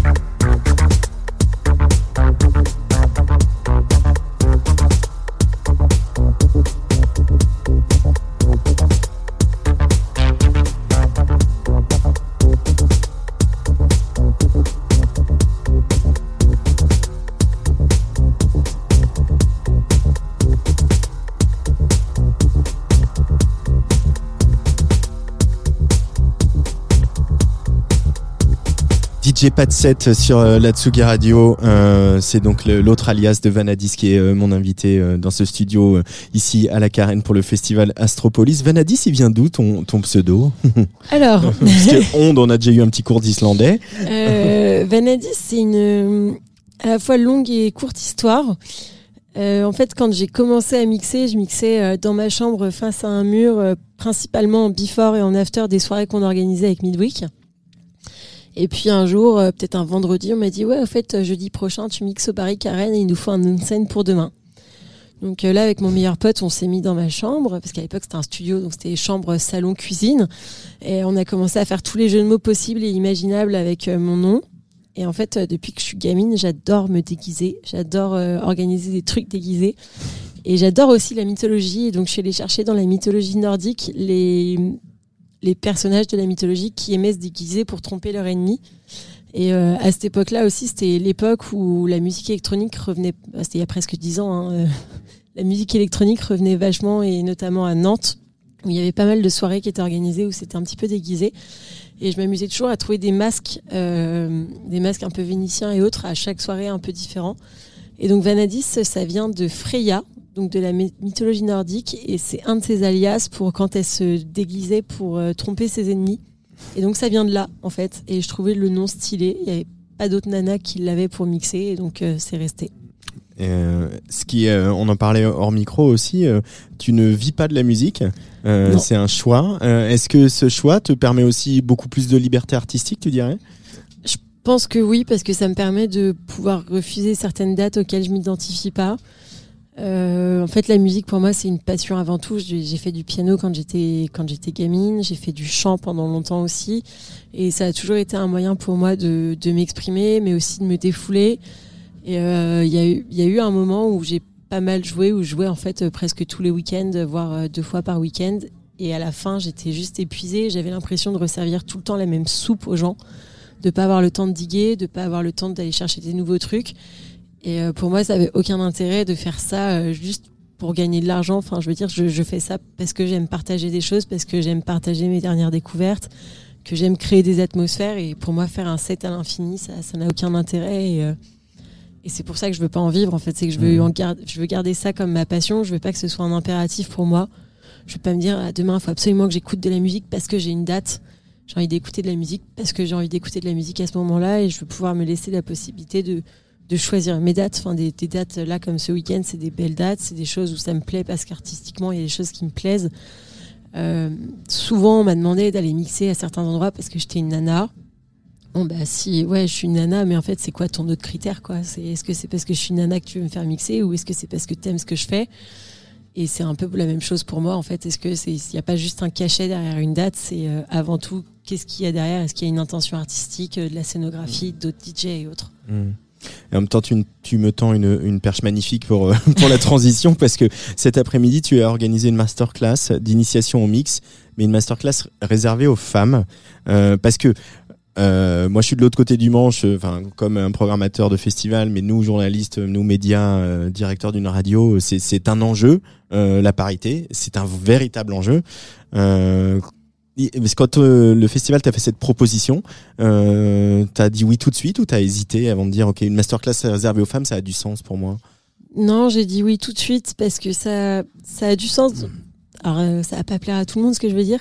C'est pas grave. Pour, pour moi, les, les filles et les femmes, parce que je me, je me considère pas encore, encore comme femme, désolée. Et on a, un peu plus de mal à se lancer. Je pense qu'on intellectualise peut-être trop les choses, on réfléchit trop aux conséquences que ça peut avoir, etc. On va, parce que d'une part, c'est un milieu qui est beaucoup plus masculin, et donc euh, du coup, on se demande si on va être accepté, on se demande si ça va le faire. Et euh, pour moi, d'avoir une masterclass qui était réservée aux filles, c'était aussi une manière de leur dire, bah oui, c'est possible. Et euh, c'est pas que possible pour les. Ah, je suis désolée, je vais faire du lynchage. hein. Euh, pour les nanas qui sont euh, ultra belles, euh, qui font plus de la représentation que de la musique. Enfin, je veux dire, il y en a, il y en a beaucoup aujourd'hui qu'on voit sur le de- devant de la scène qui sont toujours sur le même festival. Bon, bah voilà, c'est des nanas, euh, on voit une track avec leur nom. En fait, on va regarder le producteur, c'est pas elle, c'est c'est des ghost producers. C'est des nanas qui, quand euh, pendant leur set, elles touchent pas une platine. Et c'est juste pour pouvoir leur dire Bah ouais, je suis une fille, mais je suis pas là parce que je suis jolie ou parce que je souris correctement à la caméra ou parce que quand je suis en train de mixer, je me donne en scène. Moi, de toute manière, quand je mixe les 25 premières minutes, j'ai tellement peur du public que je suis incapable de le regarder. Donc c'est moi pour moi ça me parlait d'aller faire cette masterclass parce que j'avais envie de pouvoir leur dire bah en fait c'est accessible et qu'on soit DJ ou pas avant tout c'est une passion et le but c'est de se faire plaisir et euh, si tu as envie de mixer avec un masque mixe avec un masque si tu as envie de mixer euh, les seins à l'air mixe les seins à l'air mais juste avant tout la chose à faire c'est de partager sa passion et, et l'amour pour la musique. Euh, Il y a eu un moment d'échange avec, euh, avec les femmes présentes. Qu'est-ce qu'elles qu'est-ce qu'elles t'ont posé comme question? Qu'est-ce qu'elles t'ont demandé? Bah, ça a été un échange très constructif en fait, parce que bah, alors moi c'était la première fois que je faisais une masterclass et sur comment apprendre à mixer, donc j'ai appris à mixer à des potes, mais euh, bon c'est toujours plus simple quand on est chez nous avec euh, deux bières et puis euh, voilà une ambiance euh, qui, qui est assez propice. Là c'était assez scolaire entre guillemets, donc j'ai essayé d'expliquer un peu les principes. D'une part c'est très difficile d'expliquer comment mixer parce que moi ça fait six ans, bientôt sept que je mixe. Donc c'est une pratique qui est devenue très automatique chez moi. Et les questions qui ont été posées, elles étaient vraiment d'ordre pratique en fait. Euh, comment est-ce que tu te retrouves face à une date par exemple où le matos fonctionne pas? Euh, Comment est-ce que euh, tu fais? Alors, Ça m'arrive souvent, un DJ pad set, ça vient de là. Il faut pas se mentir, parce que j'ai souvent eu des couilles quand je mixais. Et euh, bah voilà, comment est-ce que j'achetais ma musique euh, Comment est-ce que je sélectionnais les sons Comment est-ce que je me, je me calais sur quoi jouer en fonction de la soirée Est-ce que je, je me calais en fonction des artistes qu'il y avait Est-ce que je me calais en fonction de ce que j'avais envie de jouer Et au final, ça a été un échange qui a été très intéressant, je pense à la fois pour elle et pour moi, parce que ça m'a permis de moi me remettre en arrière sur les questions que je me posais quand j'ai commencé. Et euh, c'est vrai que le mix, en fait, c'est beaucoup de choses à appréhender d'un seul coup. Et euh, enfin, moi, je leur ai expliqué le premier truc que je leur ai dit quand on a fait la masterclass, c'est quand vous ressortirez de cette classe, vous serez incapable de caler un scud. Parce que moi, il m'a fallu trois mois pour caler mon premier Eh ouais. vinyle et mon premier scud. Et euh, si ce soir-là, vous savez caler un scud, vous êtes des génies ou je suis une super prof, mais je pense que ni l'un ni l'autre n'est possible, en fait. Donc c'était un peu aussi démystifier qu'est-ce que c'était le mix, qu'est-ce qui se passe derrière des platines et montrer un peu que tout le travail du DJ, il se fait pas sur la scène. En fait, euh, le travail de scène, c'est 5% de, notre taf. 95% du taf du DJ, il se fait euh, déjà chez soi à sélectionner les morceaux, à s'entraîner. Et ensuite, euh, quand on est sur scène, c'est ça se passe au casque. Ce que les gens, ils entendent, c'est 5% de ce qu'on fait, en fait. Une transition, ça dure une minute, mais il y a euh, 12 heures de taf derrière. Waouh. Mais il y, a- il y a beaucoup de noblesse dans ce que tu dis et c'est re- remettre beaucoup de noblesse dans le, dans le, dans le DJing qui a pu être galvaudé. euh, voilà, tu, tu l'as évoqué. On, on- on le dénonce régulièrement dans Tsugi. euh, J'ai pas cité nom. C'est le cas. Non, mais c'est pas grave. Tout le monde les aura en tête quand même, je pense. En tout cas, merci beaucoup Vanadis. Tu vas ouvrir euh, euh, la suite, hein, le club là juste à côté de à côté de la rue, de l'autre côté de la rue. Tout à l'heure, le petit warm-up de minuit à 2 heures. Dé- c'est déjà un peu où tu vas aller. Euh Eh bah oui et non.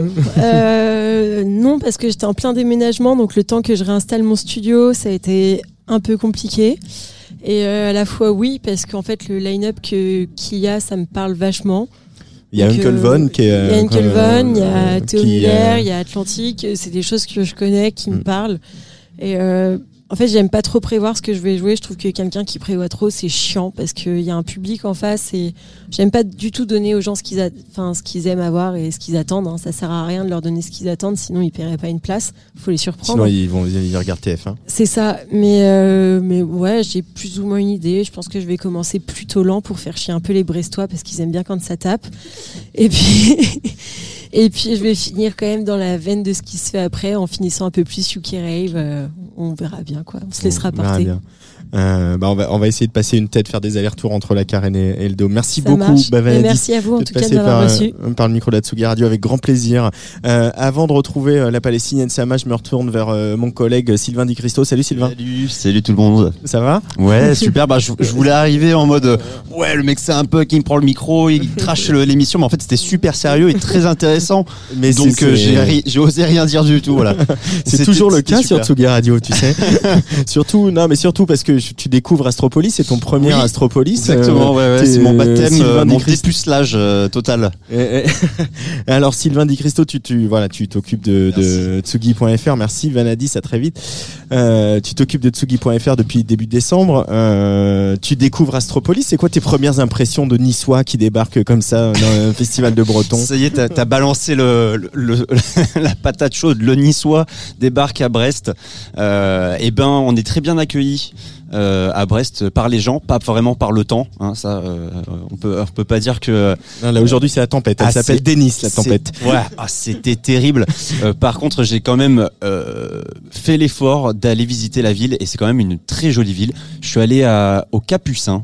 Ouais, c'est fou hein, cet endroit. Ah, c'est magnifique. C'est fou. C'est vraiment très Ouais. très beau. Euh, bon, j'ai quand même failli m'envoler avant d'y arriver, mais euh, une fois sur place, c'était super. Et euh, le, le- le- hier, j'étais euh, donc hier soir, j'étais là aussi. J'ai regardé un peu les gens, j'ai- pris la température, l'ambiance, tout ça, et, euh, et ça c'est faire la fête à Brest. Hein. Euh, Ça, le, ça la culture de, ça la culture de la teuf.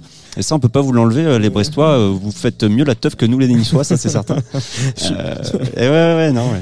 Non, non, et puis euh, des, des, des beaux moments de live et puis des paris un peu osés. On en a parlé tout à l'heure avec Gilda euh, Ouais. au micro. Voilà, des paris osés de Giant Swan à deux heures. Ils ont un peu vidé la salle, mais en même temps, c'était improbable. quoi. C'était incroyable ce qu'ils ont fait. ouais. C'était pas facile. Alors ça, c'est vrai. euh, euh, Il y avait. euh, quand, quand, quand j'ai vu Giant Swan, je me suis dit waouh, est-ce que euh, est-ce que ça va passer? Parce que euh, euh, t'avais quand même un peu l'impression que ça c'était un peu l'autoroute, ça tabassait Mmh, quand même euh, vachement. Et puis bon, on peut se dire aujourd'hui, euh, en 2020, la techno c'est quand même quelque chose qui euh, c'est vachement démocratisé. Euh, il faut aller sur du next level en, en termes de techno, sinon effectivement, bah tu fais comme tout le monde. Là, on était sur peut-être du next level, mais c'était euh, Un peu hermétique. euh, un petit voilà ça manquait un peu d'air Ouais. ça manquait ça manquait clairement d'air et euh, bah, le public s'est pas forcément fait avoir ça a pas euh, forcément pris et d'un côté c'est aussi une bonne chose je, ça veut dire aussi que le public est, est pointilleux on peut pas non plus leur servir n'importe quoi et je- là je suis en train de dire que Mais- c'est n'importe quoi ce qui n'est pas du tout le cas Non, puis c'est pas le cas Bien de sûr, ce que fait Astropolis non plus, mais ouais, et- ouais. évidemment, mais c'était c'était un pari et, et finalement peut-être que c'était. Euh, moi, j'avais un peu l'impression que Jameson jouait un peu pour eux. Ça manquait de de tu vois de de don de soi, je sais pas comment dire, de euh, de, de de de penser aux autres quoi. Ça c'était un petit peu trop égoïste et euh, je crois que le public l'a ressenti. Ouais, après, je sais pas, il y a à côté plan- planter une petite graine aussi et de, de voilà de, de graines de choses plus, plus abstraites, point, moins évidentes, etc. Il y avait le live de Braco dont j'arrête pas de parler depuis Mm. Le début de c'était l'antenne. super, Ça, c'était quand même sûr. vraiment vraiment euh, Ouais, ouais, ouais. belle claque, euh, belle découverte quoi. Personnellement. Quelle ouais. énergie, deux gars sur scène, un aux percussions, l'autre à la guitare euh, et au chant, et qui d'ailleurs mangeait euh, littéralement le micro, hein, et il hurlait en même temps qu'il avait le micro dans la bouche, c'était formidable. Donc il jouait de la guitare, il avait le micro dans la bouche, il tapait sur une autre guitare avec sa baguette de batterie euh, pour faire du bruit. Enfin c'était euh, voilà tout un tout un show super bien ficelé. Quelle quelle quelle, quelle claque. Ouais, ouais. Euh, ben, il, nous a planté pour l'interview parce qu'il a raté 12 avions, mais euh, DJ Pierre, c'est quand même pas rien de voir DJ Pierre, euh, Sylvain, là, dans quelques heures. euh, Ah bah voilà, bah, euh, c'est sûr, euh, avoir euh, le, le à 2 heures du matin. le pionnier de la de l'acide de la de l'acide house et la- de l'acide techno euh, à Astropolis. Bon, on peut on peut se dire en fait finalement que c'est tout à fait logique hein, après Mm. plus de 20 ans, c'est quoi 20 plus de 20 ans que Astropolis euh, 27 ans. 20 quoi 27 ans mon Eh Dieu. oui. c'est incroyable, presque 30. Euh, donc c'est quand même le premier festival de, de, de, de musique électronique en France. Finalement, avoir euh, le premier à avoir fait de l'acide, c'est euh, c'est plutôt logique. Je me suis je me suis même dit pourquoi pas l'avoir fait avant. Merci beaucoup Sylvain Di Christo. Mais, euh, avec plaisir. On va lire euh, avec attention ton compte rendu en début de semaine. Absolument. Sur tsugi.fr. Merci. Antoine Dabrowski.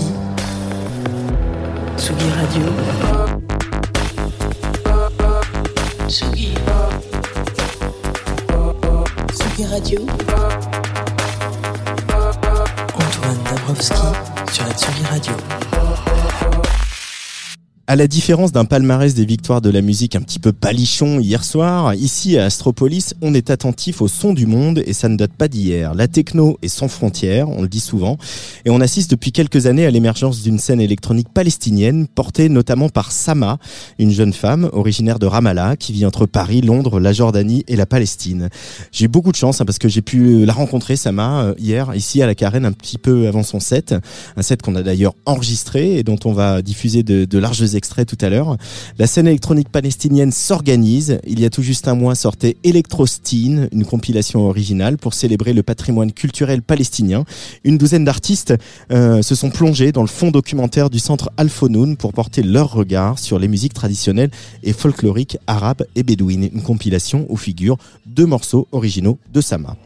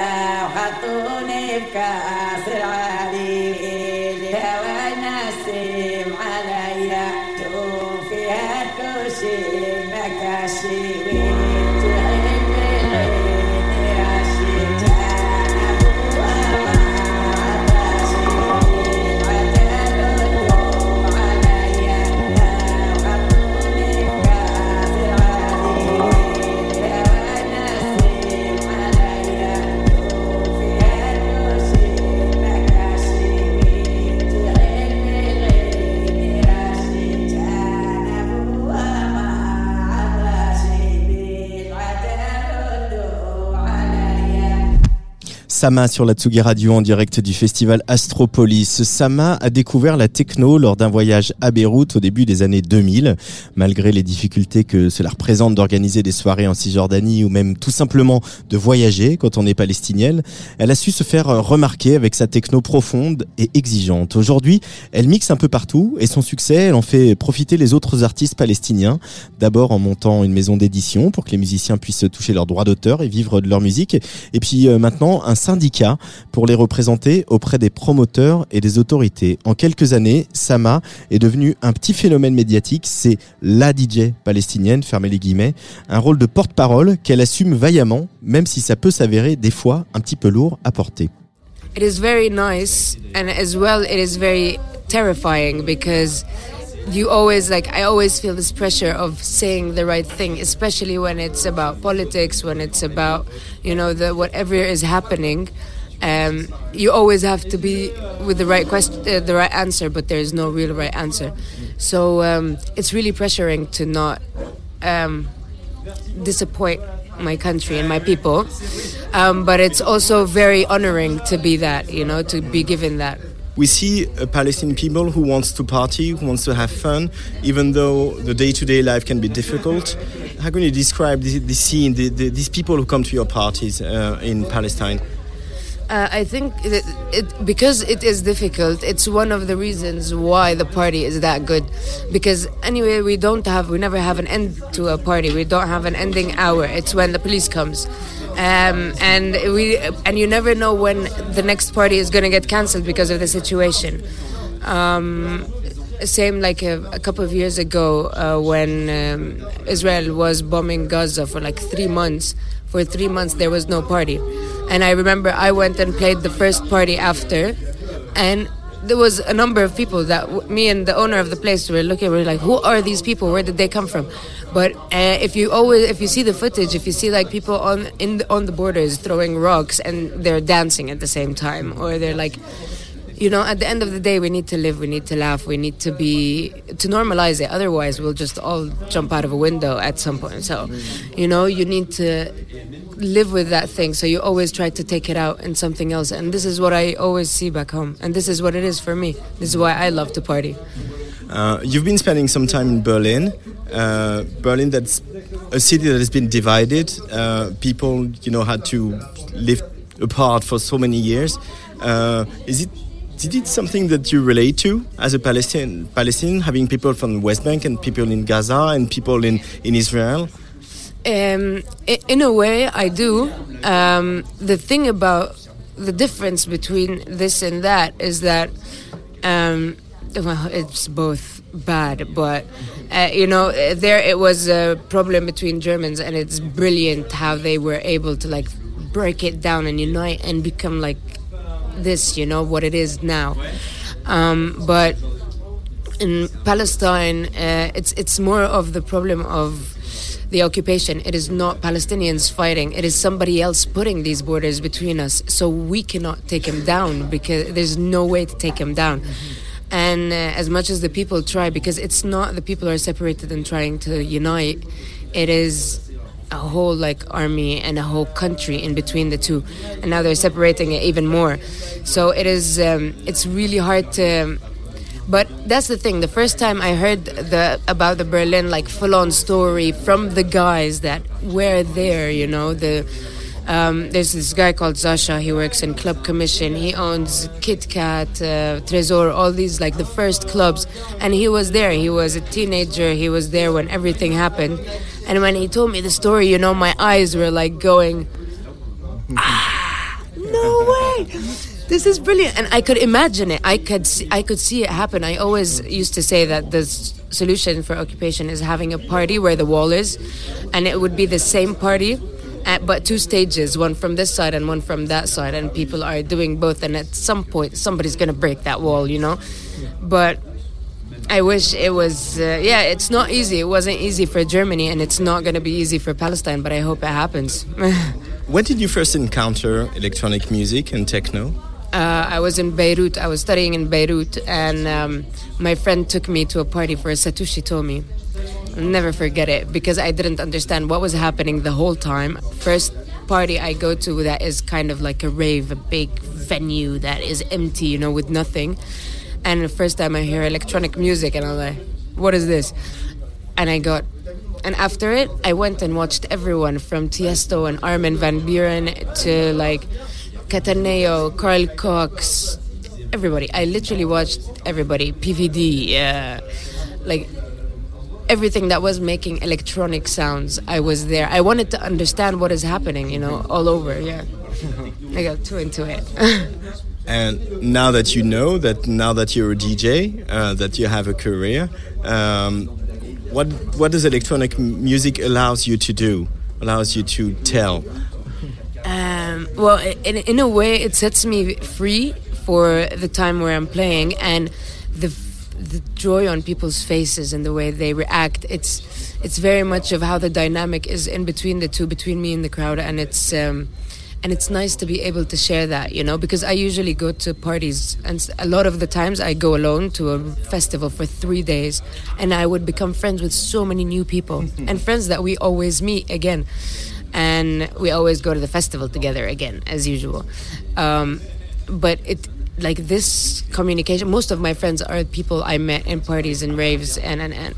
So the, this whole connection means a lot to me and i'm always like in the crowd dancing before i play and after i play so Really, you do that, but not not many DJs do that.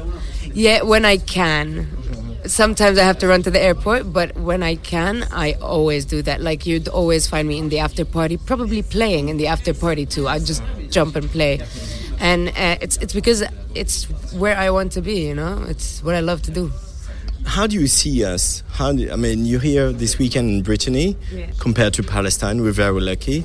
How do you see us? Is there a bit of I don't know jealousy or just I don't know? Uh, I think in the beginning there was before I saw anything in the world. When I was a child, I used to hate everyone in the world because I used to always say, "Where the hell are people? Why is nobody doing anything?" And I used to always think that everybody is happy everywhere and we are just doomed, you know. But then I went to live in Lebanon, and when I saw Lebanon, I was like, "Oh, damn, it's really bad over here." This is why you're not coming to save us. And then I went to Egypt and I was like, okay, this is why nobody's coming to save us. And then, you know, we look up at, at Europe as this ah, place, you know, because we only see it in pictures. I've never been to Paris before I moved to Paris.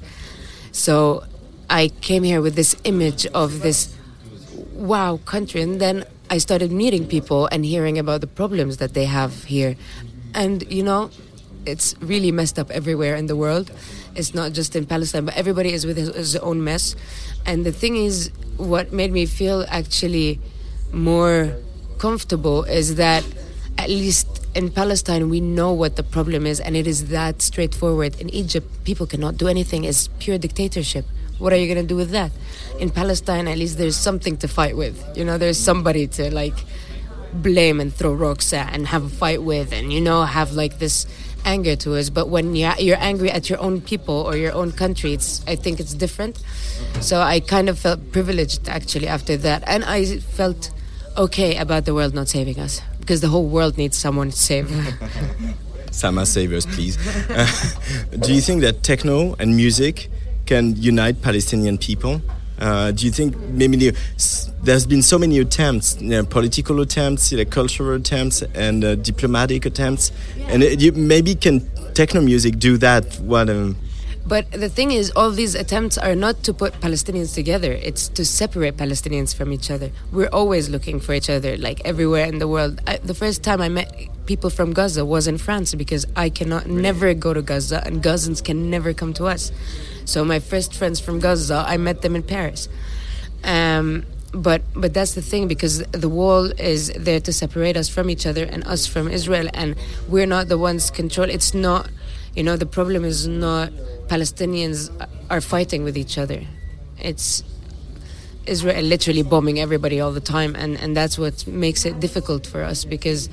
Literally in every city you have problem di- difficulties. Nobody as much as Gaza, but different difficulties that everybody is consumed with it that they cannot look to see what's happening with their neighbors you know everybody has like piles of stuff happening in their own so i think this is this is the main thing is that it's not about uniting Palestinians. It's about solving this occupation problem that we're going through the racism, the wall, the borders, the different travels, the five different passports and IDs. And, you know, we need a visa to exit Palestine and go to Jordan or wherever. So we need a visa to go out and go back in.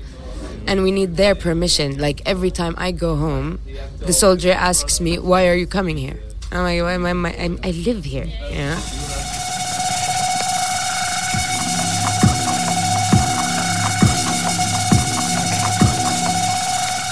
Can you get it? قول له قرود السيرك القط يكسب لو بنلعب لعبة طيش اللي ربطك مش رابطني واخد اعفى من الجيش ما باكلش بين الميز بشخ اكلي وبجيب منك زيت We are the third generation of the catastrophe, and we don't want to victimize ourselves anymore. We are bored actually from that. We are fighting every day and we are trying to keep our culture strong.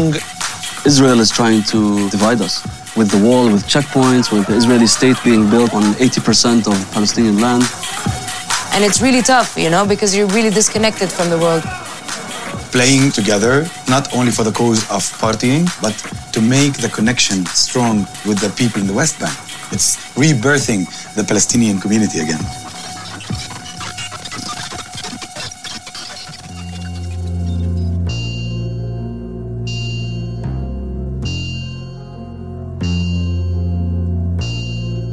Terms of map, there's no country called Palestine. It's the West Bank, Palestine under the Palestinian authorities. It's Gaza by Hamas, and it's the refugees. So like seven million refugees all over the world.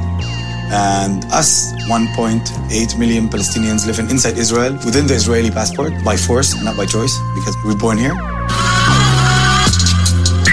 Extrait de Palestine Underground, un documentaire euh, produit par Boiler Room sur la bouillonnante scène palestinienne que je vous recommande chaudement hein, si vous ne l'avez pas vu. Un film à voir pour ce qu'il montre de la réalité d'un peuple qui n'a pas de pays et qu'on a divisé. Une certaine idée de la résilience hein, euh, pour tous ces artistes dont le quotidien est fait de checkpoints, de miradors et de patrouilles militaires. Des artistes qui vont parfois jusqu'à escalader le mur pour aller jouer dans une soirée en Israël au risque de se fouler la cheville ou pire de se faire arrêter. Palestine Underground, un film militant qui donne la parole à des gens qui ne l'ont jamais et qui a pas mal changé la donne pour les artistes et les amateurs de musique électronique en Palestine. Sama, au micro d'Atsugi Radio, en direct d'Astropolis à Brest. Yeah, big time. Uh, the DJs all over Palestine started coming out and texting each other. And there's so many people, new people that I learned about. More people wanted to learn how to DJ, take it more seriously, organize more parties. So now we have so much more parties. There are people that come to rave in Palestine now.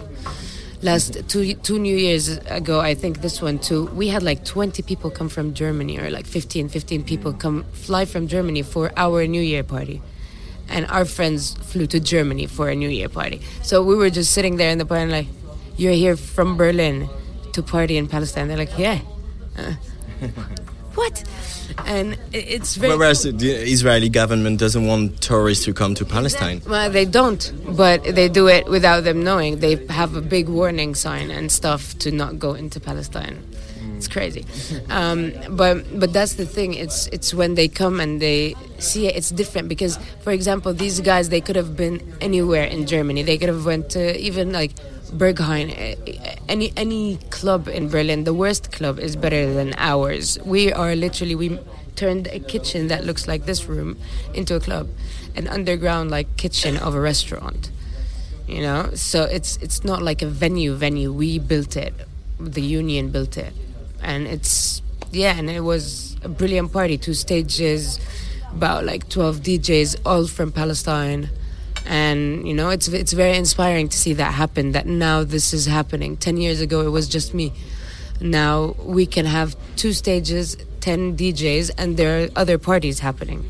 We started getting so many new faces yani even the people like for example that work on the borders you know the people the guys that carry our bags and stuff like that. Just, you know the the, the helpers in a different city where we travel from in Jericho now I go there and people are like, "Hey DJ, what's up?" And now they come to the party. you know, these guys would I would have never thought they would party with us, but they are partying with us. Um, there's um, there's so much connection. I get messages from guys in Gaza, from people in Gaza. I get messages from people doing parties in Syria, telling me that they're doing parties and you know they're you know like with the war, with everything, we're still gonna party because we need it. Um, I get messages from a lot of Palestinians that are outside of Palestine, you know, and they also come a lot to the parties. So there's a lot of clubs that they would never. Some people never go clubbing, and they would come to mine because they're Palestinian and they just want to, you know, Be part of it. Exactly, and it's it's nice to see that happen. There's a woman that said "I've never seen my husband dance in his life." Like in their lives, he's never danced, and he just came because his mother is Palestinian, and he just came for to support that, and then he was dancing for three hours, and now he loves techno. It's really cool, no? It is. It is. So it's it's it's nice that you know, like techno can introduce people to Palestine, and Palestine can introduce people to techno. Both are working for each other. A lot of people come and ask me what is Palestine, and a lot of people come and tell me, "Oh, I've never heard this." So it's good. It's good. to get back to the overwhelming part, do you think like it's too much of responsibility? Uh, because you just want to be an artist, you just want to be a DJ, and at some point you, it's like you have to be something else, something more than that. But that's yes, but also it's it's a thing that I've always been that because I don't know. It's um, I think uh, Palestinians are too proud to be Palestinian too. We're always like I'm Palestinian, you know, like mm, I'm proud of it. Um, it is overwhelming and it is scary and it is something that I wish it wasn't like the main thing, you know, about me. Um, but at the same time, it is still honoring. You know, I love my country, and it is like a huge honor to know that I'm representing it.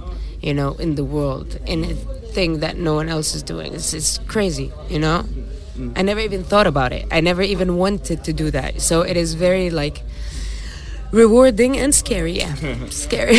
But it's pretty much like the you know the, all these uh, female artists from Africa, from Mali and everywhere, like since the, like Fatoumata Diawara or uh, Oumou Sangaré, like they have this big responsibility because they they they, they, they, they play abroad. And so they tour abroad, and so they make money, and they get back to their own country, and they say, "Okay, I'm gonna invest back uh, whatever I'm, whatever I make, money or else, in the country." And it's it's that's the thing. When, when it's when you do something it's not you don't feel it as a pressure on you to do something you know? You actually want to give back something. So for example like uh, starting the union doing all these things flying back home to play for free and coming back all on my expense. These things i want to do because i love to go there. I love my people there and i love to l- play there and I love working with people. Like I teach kids not because I make money from it. I teach kids because I love teaching kids, and they bring out something in me that is different. So it's um, it's when you do some things that you love, even if it costs you money, you don't really think about it because you don't feel the cost. It's not like weight on my shoulders. I need to be better for my country. I, you know, you just do what you do because you want to do it. Techno was born in a place where they didn't have it. I mean, they, they didn't have a life. And it was born out of uh, misery and uh, out of uh, unemployment and etc. And out of uh, segregation and racism. Uh, do you relate to that? Did you? Did, is it because that like, techno appeals to you that uh, so much? Because it was born in a place that was already suffering from similar things. Um, the thing is, because it's, I think it is a bit different because I've never known where techno came from before I started being exactly. Um, so I didn't even know I played German techno until someone came and told me, "Oh, that's nice German techno," and I'm like, "Oh, wait, there's other kind of techno." I just thought it was one thing. So it went from me listening to something called EDM, which is literally everything from trance, dubstep, drum and bass, everything. Literally, I used to play dubstep, drum and bass, trance, hip, all of them together. Um, and then I started to know like the different genres and then where they're from, and then I got into the history. So my connection with techno was purely just me connecting with techno, with the music. I didn't know anything about it. It was just me and the speaker, and But now that you know that it's been something political, yeah. it, it makes me hope that it can be used in a political way but for me, I already had connected with it, and I became my own thing with techno. Um, but it's it's one of the reasons why I went back after I was in Beirut and I heard techno. I went back home to play it because I felt free in, in, in that place, and I wanted my friends to feel the same, and I wanted to like give them the space to be free. This is what it meant for me. So um, it can be this or it can be that. You know, at the end of the day, I come from a privileged family in Palestine. I'm, I'm not like uh, raised in the in the streets and like it's it's going crazy. You know, I just lived through war. It's it's also a different kind of thing from Detroit because it's not poverty. It's uh, occupation. It's um, it's pressure in a different way, but also I think pressure gives you that that kind of energy that you just want to let it out. So when you find the thing that lets it out, you just stick with it. I think, and that's where I found it. Thank you so much for these words. With pleasure. Thank you. Tsugi Radio.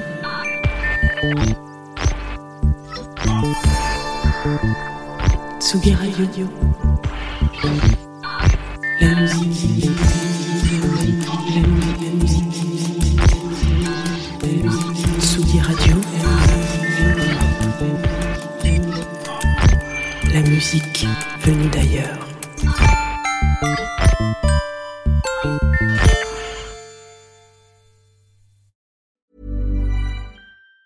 Even on a budget, quality is non-negotiable. That's why Quince is the place to score high-end essentials at 50 to 80% less than similar brands. Get your hands on buttery soft cashmere sweaters from just 60 bucks, Italian leather jackets, and so much more. And the best part about Quince, they exclusively partner with factories committed to safe, ethical, and responsible manufacturing. Elevate your style without the elevated price tag with Quince. Go to quince.com slash upgrade for free shipping and 365-day returns.